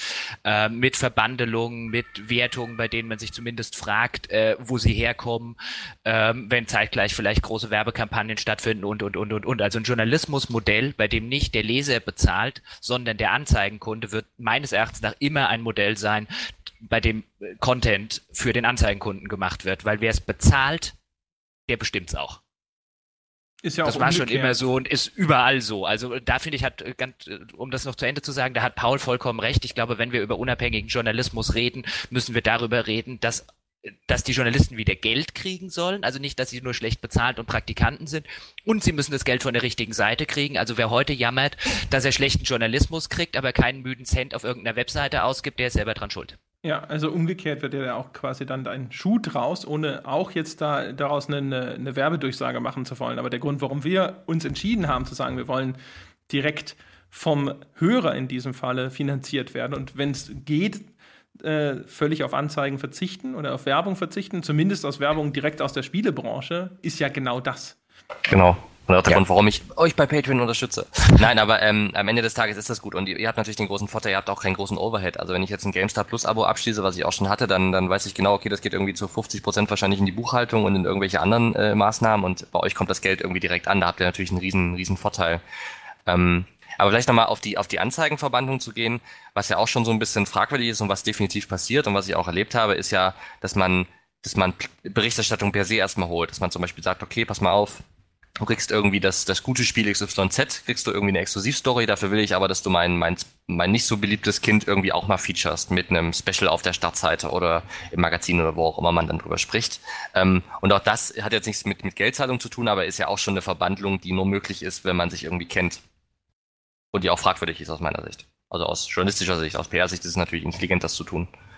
Ja, und also ich meine gerade in dieser in dieser Anzeigensicht, also jedes Medienunternehmen, das ich kenne, und ich rede jetzt explizit nicht über die Spieleindustrie, sondern allgemein, äh, kommuniziert nach draußen, äh, dass bei ihnen Werbung und äh, und Anzeigen und Redaktion strikt, strikt getrennt seien, und ich kenne nur ganz wenige, bei denen das tatsächlich der Fall ist. Ja, was heißt denn strikt getrennt bitte? Das ist ein Unternehmen, also ja, also das wird natürlich immer nach draußen kommuniziert, aber wie gesagt, ich kenne nur ganz ganz wenige Unternehmen, bei denen ich wirklich sagen würde, da herrscht eine strikte Trennung. Und und strikte Trennung reicht ja auch nur, weißt du, wenn der Redakteur zum Beispiel weiß, dass gerade eine Anzeigenkampagne storniert wurde wegen seinem, äh, wegen seiner schlechten Wertung, dann kann ich dem Redakteur hundertmal sagen, hey, macht aber nichts, test in Zukunft bitte genauso weiter. Wenn der sich halt überlegt, wenn zwei Monate später zum Beispiel irgendjemand gehen muss, weil äh, das Geld nicht da ist, ob er dann nicht vielleicht äh, ein Wörtchen mitzureden hatte. Ja, er wird sich vor allem aber wahrscheinlich auch einfach die Frage stellen, warum ihm das sein Vorgesetzter überhaupt mitgeteilt genau, hat. Genau, das ist ja das, was ich meine. Das musst du halt für dich behalten. Und da, da hört ja die strikte Trennung schon auf. Da kannst du, kannst die, können die Abteilungen noch so, so sehr getrennt sein, weißt du, wenn sowas halt überhaupt äh, in, im Flurgespräch zum Beispiel stattfindet, dann, dann war's das halt schon. Also diese, diese strikte Trennung zwischen Anzeige und, äh, und Redaktion kenne ich echt nur von ganz, ganz wenigen äh, äh, Verlagen. Auch, wie gesagt, jetzt mal außerhalb der Spieleindustrie geguckt.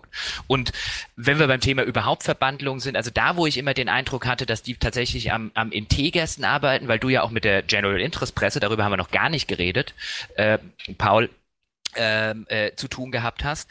Immer wenn ich jemanden von der Süddeutschen bei einem Event dabei habe, sind es die Leute, die keinerlei äh, Getränke, abends essen gehen und so weiter annehmen, die das Hotelzimmer selber bezahlen oder der Verlag, ähm, die das so extrem trennen, dass ich mir jedes Mal wieder denke, die machen es eigentlich richtig.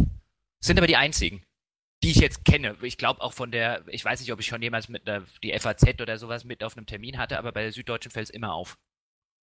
Ich musste allerdings auch mitteilen, dass ich mal einen von der Bild getroffen habe. Bei dem war das genauso. Oh, jetzt lass mir doch meine, meine Springer-Vorurteile. ja, bitte jetzt nicht an meinen Vorurteilen arbeiten. Ich sag's nur. Ah, schlimm. Ja, aber gerade bei der General Interest Presse, also da muss ich jetzt auch nochmal sagen, also die, die, das ist auch nicht besser. Also ich meine, ähm, die General Interest Presse, das denkt man jetzt immer, okay, da sitzt da, äh, ist dann ein Springer Verlag dahinter. Aber wie sieht's denn aus bei der, bei der, äh, bei, bei den Verlagen? Die haben einen, ähm, einen Typen, der für Technik und äh, Digital und Spiele zuständig ist. Und das ist vielleicht seit fünf, jemand auch, der seit fünf oder zehn Jahren in der Branche ist und oftmals ja auch jemand, der vorher in der Special Interest Presse, also für ein Spielemagazin, geschrieben und gearbeitet hat. Das heißt, er ist mindestens genauso stark verbandelt und äh, die hat meistens vollkommene Nahenfreiheit. Also die, die V-Zeitschriften sind ja immer das liebste Beispiel gewesen damals. Die haben ja eine riesen Auflage gehabt, die sind ja mittlerweile auch eingebrochen, aber die, die, die von den Auflagen her waren das mit die stärksten Magazine, die man in Deutschland haben konnte, die TV-Zeitschriften. Und da haben Leute gesessen, die, die mega verbandelt mit der Spieleindustrie sind. Und ähm, hab, so und ähm, die, die haben auch vollkommene Narrenfreiheit, welche Titel sie da jetzt vorstellen, weil die haben nur eine halbe Seite neben Magazin gehabt und da haben sie drei Titel reingenommen. Da haben sie natürlich die Top-Titel reingenommen. Ähm, und ansonsten äh, hatten die Freiheiten und da hat äh, das spielt das immer eine Rolle, welcher PRler ruft da an und, und wie wird die Story irgendwie rübergebracht, damit man das in dieses Magazin da reinbekommt. Ganz klar.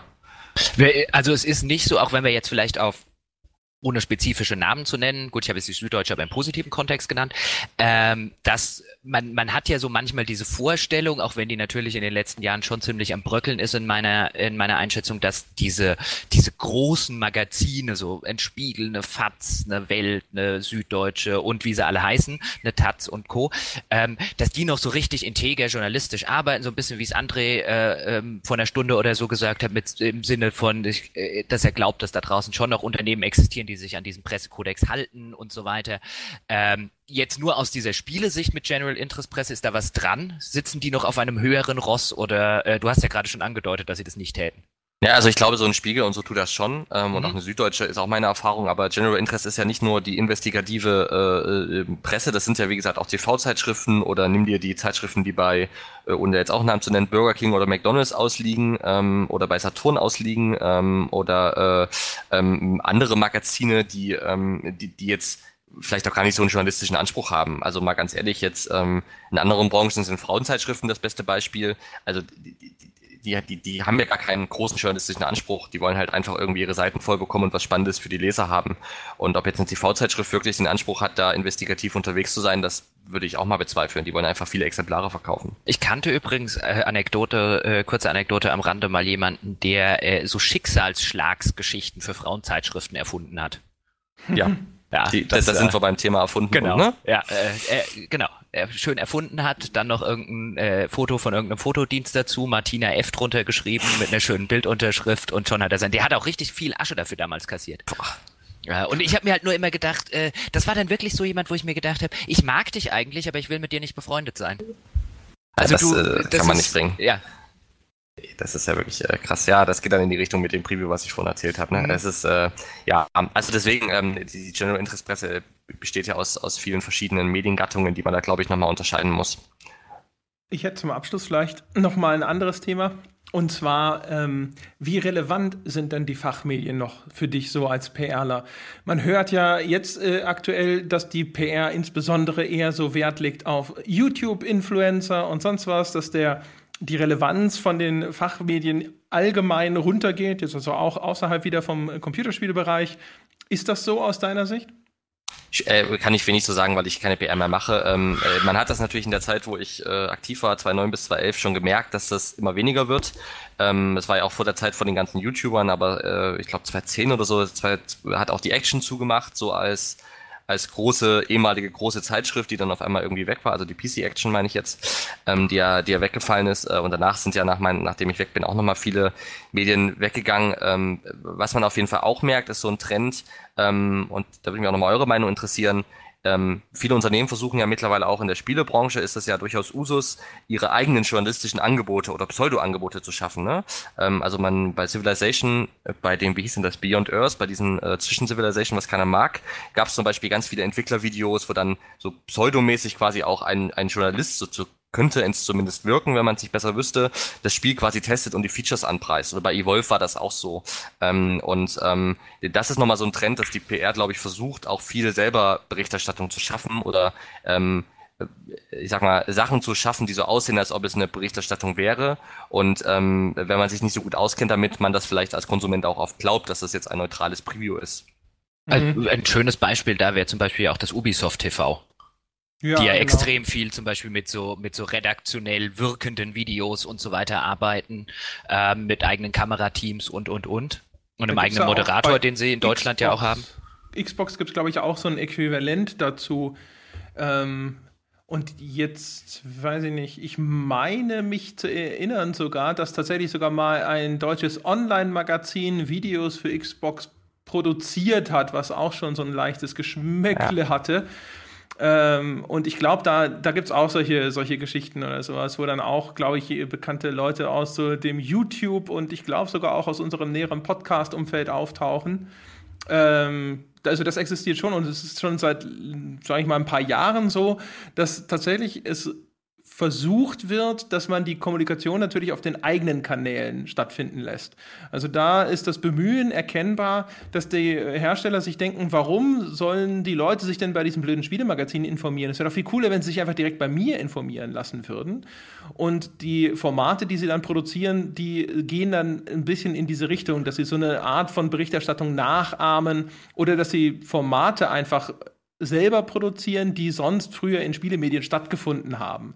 Aber die dann halt natürlich teilweise so von der, von der Produktionsqualität her sehr gut auf Hochglanz getrimmt sind, also teilweise auch viel schöner als das sind, was so in Spielemagazinen stattfindet, aber inhaltlich natürlich komplett gesteuert sind. Ja, aber das, das merkt man nicht als Neutraler. Also ich habe das, äh, wie gesagt, bei diesem Civilization Beyond Earth ist es mir selber aufgefallen. Da war ich äh, auf Games tatsächlich unterwegs, äh, ohne jetzt da den Videobereich irgendwie wissen zu wollen, aber es ist halt dann aufgefallen, da hast du da ein Video. Ich meine, du, du siehst ja auch nicht direkt auf den ersten Blick, ist das jetzt ein Trailer oder ist das ein von GameStar produziertes Video, dann klickst du da drauf und so nach einer Minute denkst du, hm, okay, ist aber komisch, die Sprecherin kenne ich gar nicht und irgendwie sieht die CI auch anders aus und dann merkst du, ach, natürlich, das ist ein Video, was, äh, was der äh, Publisher produziert hat. Äh, aber ich bin jetzt jemand, der sich da ein bisschen auskennt, aber ich glaube, äh, wenn ich das mit, mit 17 Jahren gesehen hätte, wäre mir das nicht aufgefallen. Ähm, und äh, das sind ja auch die Sachen, die man dann vielleicht als erstes bei Google findet, ist dann vielleicht gar kein Pressevideo, sondern ein Herstellervideo, die auch vielleicht noch viel mehr Geld haben, um da vielleicht auch noch ein bisschen Anzeigengeld reinzupumpen und das, das Video nach oben zu bringen bei der Suche. Boah, das ist schon auch ein, ein spannendes Thema. Wobei, wobei das ja ein bisschen, ein bisschen ein eigen geschaufeltes Grab ist, um es so rum zu formulieren. Also erstmal, erstmal hat man dann ja äh, ganz früher, wo man herkam, festgestellt, dass diese ganze Printwerbung gar nicht so viel bringt und eigentlich schöner ist, wenn man die Leute zu Preview-Events einlädt, weil dann, du hast ja vorher mal angesprochen, äh, eine Anzeige kostet jetzt äh, in den Hochzeiten von PC Games und GameStar, hast du, keine Ahnung, ich sage jetzt einfach einen Betrag, 20.000 Euro für eine Anzeige. Für 5.000 fahre ich, fliege ich aber auch den Kerl nach Amerika, stecke den drei Tage in ein teures Hotel und habe danach vier Seiten redaktionelle Coverage statt einer Seite Anzeige, die viel mehr wert ist. So hat es ja angefangen, dass, dass Anzeigen ein bisschen entwertet wurden. Dann kam die Online-Phase. Da hat man dann erst mit großen Bannern, dann hat man den Leuten irgendwann ins Gesicht gebrüllt mit irgendwelchen Videos, die aufgehen. Also man war ja in so einer Spirale drin, die immer weiter äh, gehen musste. Dann haben die Leute angefangen, Adblocker zu installieren, damit sie den ganzen Kram nicht mehr sehen. Ähm, und jetzt sind wir an dem Punkt, wo eigentlich das Einzige, was noch funktioniert und wo man auch mitkriegt, äh, das wollen sie jetzt halt extrem machen, dieses Native Advertising ist ja. ähm, wo dann die Grenzen einfach verschwimmen, weil das die, der letzte Ausweg sozusagen ist, den diese, den auch die Marketingabteilungen noch haben, ist zumindest mein Eindruck. Ähm, dass sie, dass alle anderen Werbeformen nichts bringen, die haben sie sich selber zu, die haben sie sich selber äh, kaputt gemacht und jetzt hängen sie halt in diesem Native Advertising fest. Ähm, und dann ist natürlich der Schritt zu sagen, komm, dann machen wir das gleich komplett selber ähm, äh, ein, ein sehr einfacher und ein, ein sehr schneller. Und auch da das, das spielt dann, finde ich, äh, durchaus eine Rolle in dem, wo wir vorhin kurz drüber geredet haben was die äh, was das Geld für den Journalisten angeht, ist es halt auch, wenn du halt wenn du halt in einer Situation steckst, wo eigentlich nur noch über Native Advertising Geld reinkommt, du aber eigentlich ein journalistisches Angebot hast, das wird nicht auf Dauer funktionieren. Also man sieht ja, wie, wie enorm schwierig sich die Medien schon mit Advertorials tun und wie kennzeichnen wir die, weil eigentlich müsstest du ja groß Werbung dran schreiben, aber wenn du groß Werbung dran schreibst, klickt ja keiner drauf. Also müssen wir uns neue Begriffe ausdenken, obwohl man das glaube ich eigentlich gar nicht mal darf, also im, im strengsten Falle. Aber natürlich kommt kein Wettbewerber auf die Idee äh, zu sagen, äh, äh, das ist unlauterer Wettbewerb, weil die müssen es ja genauso machen, weil es eine wirtschaftliche Notwendigkeit ist. Und äh, so, so, so erodiert ein bisschen die, die, die komplette Glaubwürdigkeit der Medienbranche in, in, in ganz Deutschland. Also das ist ja kein Spielemagazin-Phänomen, sondern das äh, sieht man ja bis hin zu Spiegel Online und Co. Ähm, und wenn du, wenn deine ursprüngliche Frage darauf hinzieht, wie, wie wir das sehen, äh, diese, diese Entwicklung und äh, Publisher machen viel auf den eigenen Kanälen.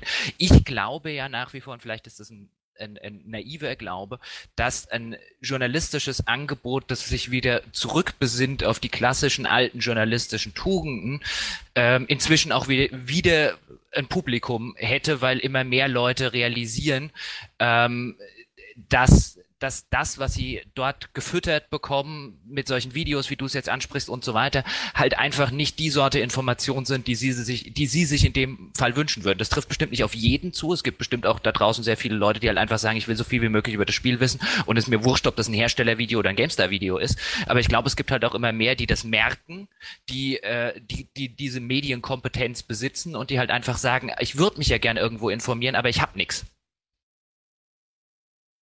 So viel äh, zu äh, ja. meinem, meinem, meinem äh, äh, Audio-Essay. Ja, also André? bei diesen, äh, es sind ja meistens so Entwickler, Dev-Blog, sonst irgendwas, Geschichten oder sowas. Da kann ich jetzt übrigens einigermaßen unbefangen sagen, weil zu äh, Civ Beyond Earth Zeiten war ich ja noch gar nicht verantwortlich für den Videobereich, aber das guckt keine Sau. Das Einzige, was in der Hinsicht tatsächlich eine nennenswerte äh, Aufmerksamkeit bekommt, sind halt Trailer. Und Trailer sind genau das, was die Hersteller inzwischen immer mehr eben den Magazinen entziehen wollen, weil sie wissen, wie wahnsinnig groß das Interesse ist, gerade an so Erstvorstellungstrailern, wie jetzt im ersten Battlefield One oder sonst irgendwas. Das jetzt nur als Beispiel für einen Trailer, der sehr viel Aufmerksamkeit braucht. Nicht für das, was ich jetzt sage, nämlich, dass ganz viele inzwischen sagen, nee, das dürft ihr bei euch gar nicht mehr selber hochladen. Das bleibt schön bei uns. Ihr dürft höchstens das Video einbetten. Äh, Rockstar macht das zum Beispiel ganz gerne. Die äh, haben bei ihren GTA-Trailern ist es äh, sehr gerne so, dass sie sagen, nee, nee, nee, nee, nee, das, äh, ihr dürft das Video bei euch einbetten, aber die ganzen Aufrufe und sonst irgendwas, das läuft bitte über uns. Und äh, die dann halt auch auf YouTube zum Beispiel sowas dann äh, man sagt dazu Strikes äh, verteilen. Das heißt, wenn du äh, auf YouTube, wenn du Inhaber einer, eines Videos bist, also der Inhaber der, der Rechte, der Copyright-Inhaber, dann kannst du halt quasi das dort anmelden und solche Videos dann im Zweifelsfalle ausschalten lassen. Und äh, da gibt es durchaus inzwischen immer mehr Firmen, die da deutlich striktere Regelungen haben, was wo hochgeladen werden darf, weil sie schauen wollen, dass die Leute dann nämlich das auf ihren Kanälen schauen und äh, erstens können sie natürlich dann auch viel zentraler kontrollieren, wie viele Leute haben wir damit erreicht und so. Aber zum anderen geht es halt darum, die Leute dann auf ihren Kanal zu bringen, sei es ihre Webseite, sei es ihr YouTube-Kanal oder sonst irgendwas, damit die das abonnieren oder regelmäßig besuchen und sich dort dann eben vielleicht auch noch ganz andere äh, Kommunikationsmaßnahmen abholen. Was ich ja. allerdings jetzt keine schlechte Entwicklung finde, um das noch kurz zu sagen, in der Hinsicht, dass ich eh der Meinung bin, wenn ein Spielehersteller einen Werbetrailer bei mir Werbung schalten will, soll er mir Geld dafür geben. Wenn der es mir wegnimmt, natürlich auf einer wirtschaftlichen Realitätsebene fallen dir da sehr viele Videoklicks weg, was dann wiederum sich in äh, Videoanzeigen und Co. garantiert bemerkbar macht. Aber ich finde es keine schlechte Entwicklung, äh, grundsätzlich betrachtet, die Branche angehend, dass äh, Werbetrailer nicht mehr in redaktionellen Angeboten stattfinden. Und es ist zumindest jetzt auch was, wo man sagen muss, ja gut, also, weißt du, da kannst du eigentlich nur mit den Schultern zucken und sagen, ja, ist halt legitim, weißt du, es ist ja. dein Trailer. Und wenn du willst, dass der nur da oder dort ausgespielt wird, okay, ja, ähm, von mir aus. Ist natürlich aus journalistischer Sicht, äh, verstehe ich das. Äh, aus Nutzersicht ist es natürlich so, wenn ich jetzt einen Anlaufpunkt habe für alle wichtigen Infos um mein, mein Spieleinteresse äh, und ich weiß, okay, ich finde dort keine Trailer mehr irgendwie, ähm, ist es natürlich schon auch irgendwie eine Schwächung des Angebots, solange sie es einfach gar nicht mehr dürfen. Ne? Ja, wenn man, wenn man halt, also wenn man halt gerne, gerne die Trailer zum Beispiel guckt, äh, ist es, ist es bestimmt eine Schwächung des Angebotes, aber es ist gleichzeitig, finde ich, auch eine, eine Chance, sich wieder, wie ich es vorhin schon sagte, ein bisschen rückzubesinnen auf die, auf die klassischen Werte, weil ich glaube, das wird man müssen, wenn man, wenn man mittelfristig überleben will als Medienangebot, weil ich glaube, die, die Phase der äh, großen, riesigen, gemischt waren Läden, Webseiten, die werbefinanziert sind, die ist rum, weil die werden sich nicht mehr lange finanzieren können. Jetzt hat der, just vor ein paar Tagen hat der jetzt Spiegel Online auch so ein Plus-Angebot äh, an den Markt gebracht. Bild macht's ja schon länger mit dem Bild Plus und die blocken ja sehr aggressiv die Adblocker und, und, und. Das wird nur immer schlimmer, weil die es aus wirtschaftlichen absoluten Notwendigkeitsgründen machen, äh, machen müssen. Ähm, und je, je eher man sich zurückbesinnt und ein Angebot wieder macht, wo die Leute sagen, da kriege ich Content, den kriege ich nicht sonst irgendwo. Und das werden halt keine Werbetrailer sein, die ich auf jeder Seite sehe, sondern das werden eigenproduzierte, hochwertige Inhalte sein. Solange wird man mittelfristig da nicht überleben. Ist meine, meine Einschätzung. Oder nur ein oder zwei von den Portalen, aber halt keine 20 mehr. Und ich würde nur ganz kurz, also bevor hinterher Leute sagen so, boah, ey, wie, wie scheinheilig, es liefen ja tausend Trailer auch während deiner Amtszeit. Also mit Trailern, ehrlich gesagt, hätte ich nie hatte ich nie ein Problem, habe ich kein Problem. Also so einen Trailer anzuschauen, ist halt auch was, finde ich, das gehört halt irgendwie so ein bisschen dazu. Und den dann auf so einer Seite auch online zu stellen oder sowas, das fand ich immer relativ unbedenklich. Auch wenn du natürlich recht hast, das ist ein Werbeclip, den man da hochlädt. Aber das ist okay. Da äh, also da, andere Dinge. Ich, ich würde da jetzt auch, äh, also ja, ich würde da jetzt auch nicht als erstes irgendwie das Fass aufmachen. Deswegen, ich glaube, wir hatten noch nie über dieses Thema geredet. Das wäre jetzt auch nichts, was ich im, äh, was ich weit oben auf einer Agenda hätte, die von Dingen, die sich ändern sollten. Ähm, aber ich finde das jetzt nicht nicht schlimm, wenn das den den Magazinen wegbricht im Sinne von einem. Es ist bestimmt schlimm im Hinblick auf die Wirtschaftlichkeit, aber ich finde es nicht schlimm als äh, Nutzer eines redaktionellen Angebotes, wenn der Hersteller da keine Werbeclips mehr veröffentlicht. Ja, außer mit dem Argument von Paul, also wenn ich so einen so einen One-Stop-Shop haben möchte, ne, wo ich, wo das, ich will halt nicht 15 Websites absurfen. Und wenn dann eine Website mir quasi alles anbietet und so, das ist schon sehr angenehm. Und dann wird mich das auch als Konsument stören, wenn das dort fehlt und ich jetzt auf einmal jetzt das verstehe ich für die Ubisoft-Trailer muss ich zu Ubisoft, für die EA-Trailer muss ich zu EA und sowas, das wird mich schon ein bisschen nerven.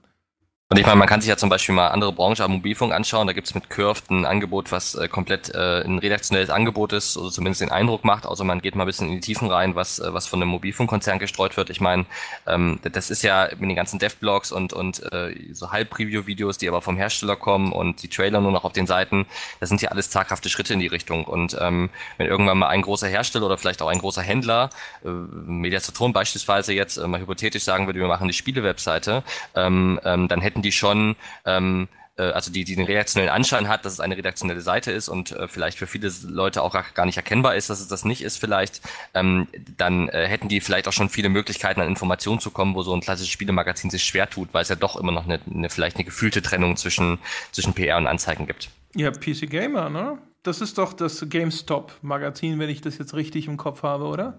PC Gamer? Meinst du PC? nicht Game Informer? Oh, Game Informer, Entschuldigung, Ge PC ja. Gamer. Genau, ja, Game Informer. Gibt es das als so. Online-Magazin? Das weiß ich ehrlich gesagt gar nicht. Nee, Game, Game Informer gehört GameStop und äh, sind ja auch eines von den Magazinen, die sehr häufig so Weltpremieren bei sich dann auf dem Cover und im Magazin haben. Was vermutlich kein Zufall ist. Sind auch häufig genug, äh, das, äh, wo wir damals äh, äh, häufig intern drüber geredet haben, wenn du dann das Preview gelesen hast, weil du, wenn da halt ein äh, äh, World Reveal drin ist, dann äh, muss man sich das auch angucken. Vielfach auch das Magazin, wo man dann zumindest schon sagt, viel Hype-mäßiger kann man es aber auch nicht schreiben. Also da war jetzt wirklich kein kritisches Wort drin. Vor allem, das sind die Dinger, wo, wo du an das denkst, was Paul vorhin erzählt hat. Drei Screenshots und ein Factsheet. Mhm. ja, so. wenn das dem Händler, ein Händler gehört, der Videospiele verkaufen soll, ich meine, da wird ja ein Teufel tun, ein Spiel schlecht zu schreiben. Also das ist es halt, ne? Und ähm, ich glaube, die Hörer, die jetzt hier diesen Podcast hören, die sind da nicht die Zielgruppe für, aber ich glaube schon, dass es da durchaus viele Leute gibt, die, die das gar nicht merken, dass das äh, gefärbte Berichterstattung ist. Nee, das, also das vor allem auch, wohl. ich glaube, das äh, habe jetzt, glaube ich, in meinem Leben vielleicht zwei oder drei Ausgaben vom Game Informer in der Hand gehalten, aber äh, der hat jetzt auch nicht wirklich die total diese Anmutung. Also es ist nicht wie wenn du jetzt keine Ahnung die Kino-News liest bei McDonald's oder sowas, ja, wo du wirklich den Eindruck hast, dass es ein Werbemagazin ist, sondern die Mischung da ist, sage ich mal, jetzt schon so, dass man durchaus das Gefühl hat, dass das tatsächlich auch noch in, zu einem gewissen Grad ein redaktionelles Angebot ist, was da drin publiziert wird. Ja? Also vermutlich ist das aber auch die Art und Weise, wie man natürlich sowas angeht. Ne? Also man würde ja wahrscheinlich eben das Ganze so redaktionell aufbereiten, wie, wie so frei halten, wie es nur geht, ja, ohne dass dann die, die Kerninteressen dadurch gefährdet werden, damit es halt quasi auch einen, einen Mehrwert bieten kann. Ich glaube, sobald halt wirklich nur so ein, so ein Werbeheftchen ist oder sowas, dann wirst du es ja auch nicht mehr los, dann verfehlt es ja auch seinen Zweck völlig. Und man, man muss ja zumindest auch halbwegs kritisch äh, oder, oder selbstkritisch, zumindest wenn man aus der, aus der Print-Ecke wie ich kommt, äh, sagen, dass man diesen Job zumindest früher als Printmagazin auch immer sehr bereitwillig erfüllt hat, den jetzt so ein, so ein Game Informer. Also da gab es garantiert zu PC Games Zeiten, als ich dort gearbeitet habe, auch das ein oder andere Preview, wo ich jetzt heute sagen würde, mit Mitte Ende 30 äh, äh, würde ich das vielleicht nicht mehr so, äh, würde ich vielleicht nicht mehr so gehypt davor sitzen wie mit Anfang 20 und äh, würde vielleicht, also auch wenn ich mir jetzt einbilde, schon immer einen relativ kritischen Blick zu haben, aber da gibt es garantiert den ein oder anderen Artikel, wo ich jetzt auch sage, da hat der PR-Manager danach gedacht, da hat er aber mit dem Jochen einen guten Fang gemacht. Bis dann vielleicht der Test kam. Bei Previews finde ich, ist es aber auch so, dass du, dass du als unerfahrener Redakteur noch viel häufiger Konzessionen machen musst. Also zumindest ging es mir häufig so, dass man so da saß und sich dachte, okay, das kann ja noch werden. Es sind ja noch, keine Ahnung, drei mhm. Monate, weil du noch nicht äh, dieses Verständnis dafür hast, wie lange bestimmte Sachen dauern. Und dann bist du automatisch vorsichtiger, ja, und das, das beeinflusst mhm. dann deine Beurteilung. Und dann sind wir aber natürlich eher bei der mangelnden Kompetenz, dass du da sitzt. Ja. Und weißt du, wenn du am Anfang meiner Karriere wusste ich nicht, dass eine Produktion eines Spiels lockere vier Wochen verschlingt. Und dann glaubst du natürlich, dass wenn die dir anderthalb Monate vorher sagen, das machen wir noch, das, das regeln wir noch. Ja weil du denkst so, naja, anderthalb Monate sind ja auch noch viel Zeit, dass davon effektiv wahrscheinlich nur noch zwei Wochen tatsächlich in die Programmierung dieses Spiels fließen können, bevor das Ding ans Presswerk ausgeliefert wird, ja. Äh, das weißt du nicht und dementsprechend fällt dann halt auch deine Beurteilung aus. Ja, und vielfach war es ja so, dass es bei, gerade bei Featuren dann zum Beispiel, ach ja, das Balancing machen wir noch. Und wo du dann halt weißt, okay, jetzt mit ein bisschen Abstand, in der Phase, wo ihr seid, balanced ihr da nicht mehr viel. Ja, ja ich wenn meine, ihr noch an, die Bugs loswerden wollt. Denk an diesen ersten Artikel, den ich damals zu Star Citizen geschrieben habe, äh, wo ich damals ja auch schon gesagt habe, okay, das wird wahrscheinlich deutlich länger dauern. Ja, also auch noch über das hinaus, was äh, Chris Roberts jetzt prophezeit hat, was ja auch dann schon. Und das war ein riesen Shitstorm, weil die Leute einfach natürlich nicht das Verständnis von Spieleproduktion haben und erstmal davon ausgehen, dass wenn das Spiel ihnen versprochen wurde für, ich glaube damals war es noch 2014, ja, dass das dann da auch fertig wird und die Mutmaßungen des Journalisten, die machen ja jetzt quasi nur die schöne Kampagne kaputt und so weiter und so fort. Und das sind, das ist aber relativ normal, ja. Also wenn du nicht drin steckst und wenn du nicht so, sozusagen die Berufserfahrung schon hast und du hast halt schon so viel Zeug gesehen, dass du das siehst und dir denkst, okay, das ist nicht machbar in sechs Monaten oder wie auch immer, ja, was willst du dann sagen, ne? Hm. Das ist ein gutes Beispiel für jemanden, der es geschafft hat, sich sein eigenes Medium aufzubauen. In dem Fall mit dem Blog, das er, glaube ich, hat, ähm, wo er einfach, äh, äh, wo die, wo die Leser mittlerweile mehr daran glauben, was er sagt, als das, was ein, ein, ein journalistisches Medium sagt. Das kann man, glaube ich, aus mehrerer Sicht kritisch beachten. Muss man erst mal schaffen. Ja, also zumindest war das zu, zu dem damaligen Zeitpunkt noch so. Da äh, ist die Fassade natürlich inzwischen schon ein bisschen bröckelig geworden, denke ich. Aber die haben es tatsächlich geschafft, ne, dass die Kommunikation in erster Linie auf ihrer Webseite stattfindet und dann halt so begleitend hier und da äh, tauchen dann so kleine Leuchttürmchen auf in den in Spielemagazinen, das ist richtig. Hm. Es ist natürlich bei Star Citizen auch ein völlig anderer oder ein, ein, ein zumindest in der Größe singulärer Fall von, äh, dass wir hier nicht mehr nur über Fans reden oder nicht mehr nur über ähm, Leute, die das Spiel interessiert, sondern hier reden wir de facto über Investoren. Und dass die aus, aus, aus reinem, wenn ich in irgendeiner, wenn ich in irgendeiner Sache das Gefühl habe, ich habe dort investiert, nicht nur, und da reden wir ja auch nicht nur über Geld, sondern auch über, über viel Emotionalität, teilweise über Träume, die dort, die dort äh, äh, vermarktet werden. Manchmal hat man bei Star Citizen schon den Eindruck, dass da Leute einen Traum ihren Traum vom Weltraumspiel gekauft haben und investiert haben. Und wenn du so investiert bist in ein Produkt, und das meine ich gar nicht abwerten, dann findest du natürlich auch eine kritische Berichterstattung automatisch und auf einer unterbewussten Ebene schon problematischer. Also das sind, das sind, das ist in der, in der Größenordnung ähm, ist das ist das ein bislang ziemlich singulärer Fall in der in der Spieleindustrie und deswegen sind die auch gar nicht daran interessiert teilweise. Ich will jetzt nicht die ganze Star Citizen Community über einen Kamm scheren, aber auch damals der Shitstorm, wo du zum, wo du halt einfach nur darauf hingewiesen hast und das mit Chris Roberts Aussagen sogar noch untermauert hast, dass alles später kommen wird, wo man eigentlich der Meinung sein sollte, dass es die Leute, die dort Geld und Zeit und so weiter interessiert haben, interessieren sollte ähm, was da passiert, aber für die kam das ja entgegengesetzt an. Du wolltest ja ihren Traum und ihren äh, ihr Traum vom perfekten besten Weltraumspiel und ihr Investment wolltest du ja sabotieren. Ja, also die, ja, ja, so war es, ja. Wie gesagt. Aber na gut, ich glaube, da, äh, da hat sich inzwischen auch so ein bisschen Und, äh, zumindest was bewegt. Das ist aber richtig, aber das Schöne daran ist, wenn ich die Berichterstattung, vielleicht können wir äh, zum Abschluss noch diesen, diesen Gedankengang, äh, sage ich noch, die Berichterstattung von Star Citizen und teilweise die fehlende Berichterstattung in manchen Medien, wir hatten ja auch schon mal drüber gesprochen, das ist so ein, ein Ding, was man ungerne anfasst, weil Shitstorms galore da draußen warten ähm, wenn man wenn man was zu Star Citizen macht, kritische Berichterstattung äh, und so weiter.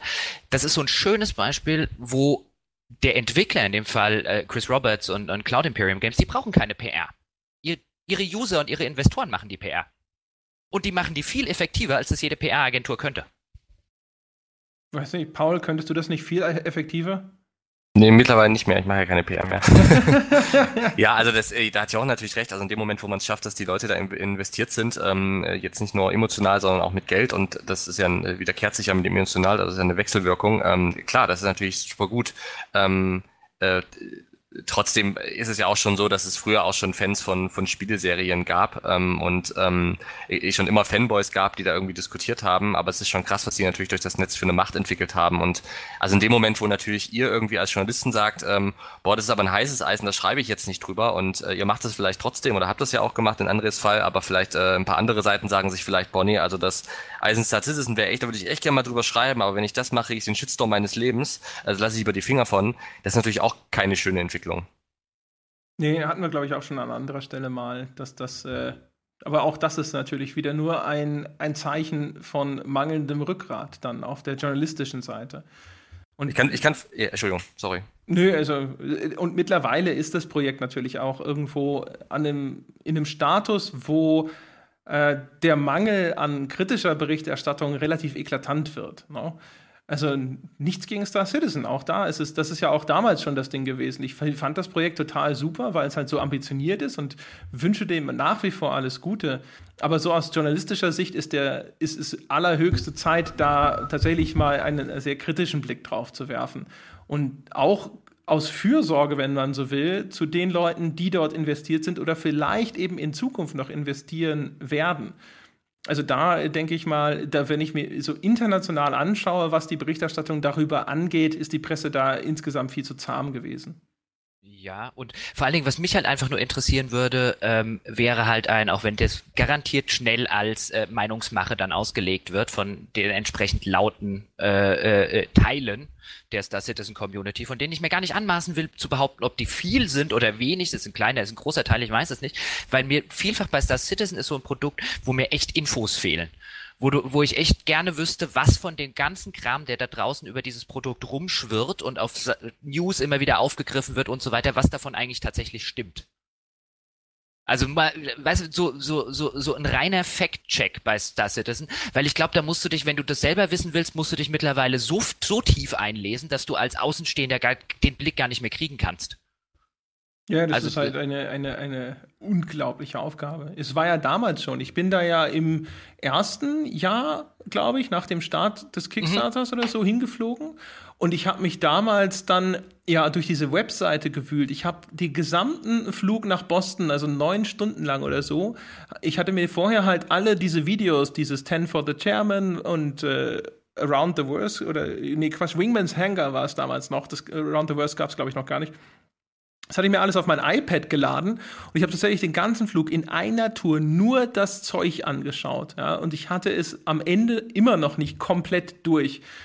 Und das war einfach, ist einfach unfassbar. Also die, die Flut an Informationen. Und da habe ich jetzt so im, im, hinterher immer mal so ein bisschen gedacht, das ist wie in diesen Gerichtsfilmen, ja, wenn die Gegenpartei den lauteren Anwalt ja, mit 50.000 Dokumenten erschlagen will, in denen irgendwo die wichtigen Informationen versteckt sind, die er erfinden möchte. Ja. wo diese, diese, diese Stalling-Taktik dann, weil es einfach so unüberschaubar ist und es einfach unglaublich lange dauert, das alles zu sichten und zu gucken, was wurde jetzt wirklich gesagt und was davon ist tatsächlich äh, hieb- und stichfest und was ist nicht und so weiter und so fort. Es ist halt einfach inzwischen äh, äh, unglaublich schwierig geworden, glaube ich. Äh, bestimmt, ja. aber ich ja, also ich glaube, ähm, wenn man das, wenn man das machen wollen würde bei dem Projekt, dann sitzt man ein paar Wochen nur in der, an der Recherche. Und jetzt kann man natürlich argumentieren, du hast ja gerade schon, das äh, sei halt nun mal die, schon eine journalistische Pflicht und da kann ich jetzt schlecht dagegen argumentieren, aber du weißt auch, wie es im, im Alltag ist. Also du kannst, also welches Magazin kann sich denn heute leisten, jemanden einmal vier Wochen für arbeite ich mal bitte in Star Citizen ein und schreibt danach einen vielleicht total super tollen, äh, äh spannenden, aufschlussreichen Artikel, bei dem es allerdings da draußen noch einen Ozean voller Shitstorms gibt. Also ja. ich meine, das macht halt keiner. Das, und auf, eine, auf, auf so, einer, so einer ganz praktischen Ebene offen gestanden ist es verständlich. Auch wenn es schade ist. Durchaus. Durchaus. Also ja, auch allein von der rein finanziellen Abwägung ist es ja auch so, ne? Also was bekommst du denn dann dafür? Und was könnte derjenige in den vier Wochen sonst alles tun? Was äh, eventuell hinterher für, für einen viel größeren Anteil auch deiner Leserschaft auch einen Mehrwert schafft. Und so Aber da, auch da sind wir wieder, gebt den Journalisten Geld. Also ich genau, meine, ja. hätte, hätte halt damals, äh, jetzt äh, als, als wunderschönes Beispiel, hätte halt irgendjemand zu äh, ähm, den, den Watergate-Enthüllern gesagt, pass mal auf, vier Wochen recherchiert ihr mir jetzt nicht an irgendeiner Geschichte, da machen wir vielleicht drei Titelseiten damit und that's it. Ich brauche aber von jedem von euch jeden Tag mindestens zwei Inhalte. Bin mir nicht sicher, wie viel, wie viel, wie viel von dem Skandal wir jetzt wüssten. Aber damals konnte man sich das halt leisten. Da hatte halt eine Zeitschrift tatsächlich auch die finanzielle Macht zu sagen, okay, die Story ist interessant, aus der Story könnte was werden, die macht ihr jetzt die nächsten vier Wochen lang. Ja, ganz genau. Ja, also ja. auch da wieder, ne, der, und auch hier der, der, der, der Disclaimer, ne, liebe Star Citizen-Fans, ne, ich sage nicht, dass das tatsächlich eine vorsätzliche Aktion ist, um Informationen zu begraben oder sonst irgendwas. Aber Fakt ist halt, es ist sehr schwierig. Und es hätte eigentlich längst tatsächlich da mal äh, eine etwas gründlichere Aufarbeitung gebraucht in ja. breitem Umfang. Das also heißt ja übrigens, vereinzelt. das heißt ja auch übrigens nicht, dass am Ende irgendwas Kritisches dabei rauskommen muss. Nö, das kann genauso also. gut zu dem Ergebnis kommen, alles gut, in ein, zwei Jahren ist das Ding fertig, dauert halt länger. Klar. Gut, jetzt sind wir aber am Ende nochmal abgebogen, der arme Paul. Ja. Alles gut. ich höre euch ja sonst auch zu, von daher ist das ja wie immer. genau, endlich mal live. So, ich glaube, wir müssen auch jetzt echt langsam zu einem Ende kommen, meine Herren. Äh, Obwohl es garantiert echt noch, also ich hätte jetzt, könnte jetzt noch anfangen, so, ne, mhm. wie ist denn das mit überhaupt mit Hype äh, und Vermarktungszyklen und wie, wie viel Vorarbeit braucht man denn und wie wird denn das gestreut und wie entscheidet man als PR-Manager eigentlich, dass diese Information zu diesem Zeitpunkt am besten rauskommen sollte und so weiter. Aber vielleicht kommt der Paul ja auch äh, zu einem anderen Zeitpunkt nochmal wieder. Na klar, jederzeit, jederzeit gerne. Ähm, hat viel Spaß gemacht. Genau. Ja, vielen Dank. Ja, ich sage auch, äh, vielen Dank. Hat mir auch sehr viel Freude bereitet. Fand es auch sehr cool und sehr interessant. So, und jetzt äh, komme ich zu den ganz interessanten Dingen. Ja, wie immer am Ende dieses Podcasts, meine Damen und Herren. Es gibt interessante Neuigkeiten für Sie, wenn Sie sich die ganze Zeit schon gefragt haben, wie Sie diesem Podcast zum Beispiel helfen können, bekannter zu werden. Der hat, wir haben ja keinen PR-Manager. Wir haben jetzt den Paul zu Gast, ja, aber der ist ja nicht mal mehr PR-Manager. Das heißt, wir brauchen die Menschen da draußen, die uns zum Beispiel auf iTunes eine 5-Sterne-Bewertung geben. Dadurch bleiben wir in den iTunes-Charts sichtbar. Dann werden wir von neuen Menschen entdeckt und ha, was können diese neuen Menschen tun für uns? Ja, erstens können sie auch 5-Sterne-Bewertung abgeben, aber diese neuen Menschen können zu einem gewissen Anteil dann hinter Unterstützer des Podcasts werden und die spenden uns auf Patreon Geld. Das solltet ihr da draußen auch tun, falls ihr es noch nicht tut. Auf unserer Webseite gamespodcast.de findet ihr den Link zu unserem Patreon-Account und dort könnt ihr dann uns sozusagen abonnieren. Ab einem Dollar aufwärts, den Betrag könnt ihr frei wählen. Wir sagen immer, wir sind so vier, fünf Dollar wert, glauben wir. Äh, manche Menschen sagen, nein, ihr seid viel mehr wert, die haben natürlich auch recht. Und die dürfen dann auch mehr spenden. Und außerdem empfehlen wir wie immer das weltbeste Spieleforum. Das äh, findet ihr auch unter gamespodcast.de. Dort kann man sich hervorragend austauschen über Spiele auf tiefgründigem, hohem Niveau. Wie auch immer das zusammenpasst, ne? tief und hoch, beides geht. Und außerdem äh, weise ich nochmal darauf hin, wir haben jetzt tatsächlich auch einen PayPal-Spendenlink auf der Webseite. Allerdings nach wie vor mit der Einschränkung, dass wir aus logistischen Gründen den Leuten, die uns über PayPal spenden, die Bonusfolgen für unsere Patreon-Bäcker nicht zugänglich machen. Das heißt, wenn ihr uns über PayPal Geld spendet, spendet ihr uns einfach nur Geld, weil ihr uns toll findet und weil ihr dieses Projekt und sein Wachstum unterstützen möchtet.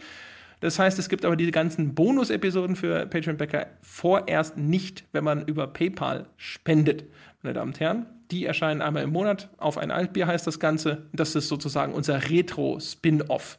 Und wie immer gilt, wenn ihr unter 18 seid oder wenn ihr sagt, ich bin ehrlich, ganz offen, so knapp bei Kasse selbst, ein Dollar im Monat ist für mich eine ziemlich harte Ansage, liebe Freunde, dann meldet euch, schreibt uns am besten auf Facebook und ihr kriegt die Bäcker-Episoden von uns kostenlos, damit wir euch da nicht in die Bredouille bringen. So, geschafft. Das wird auch immer länger, aber nicht länger wird die Wartezeit bis zur nächsten Episode. Die erscheint nächsten Sonntag, wie gewohnt, meine Damen und Herren. Bis dahin.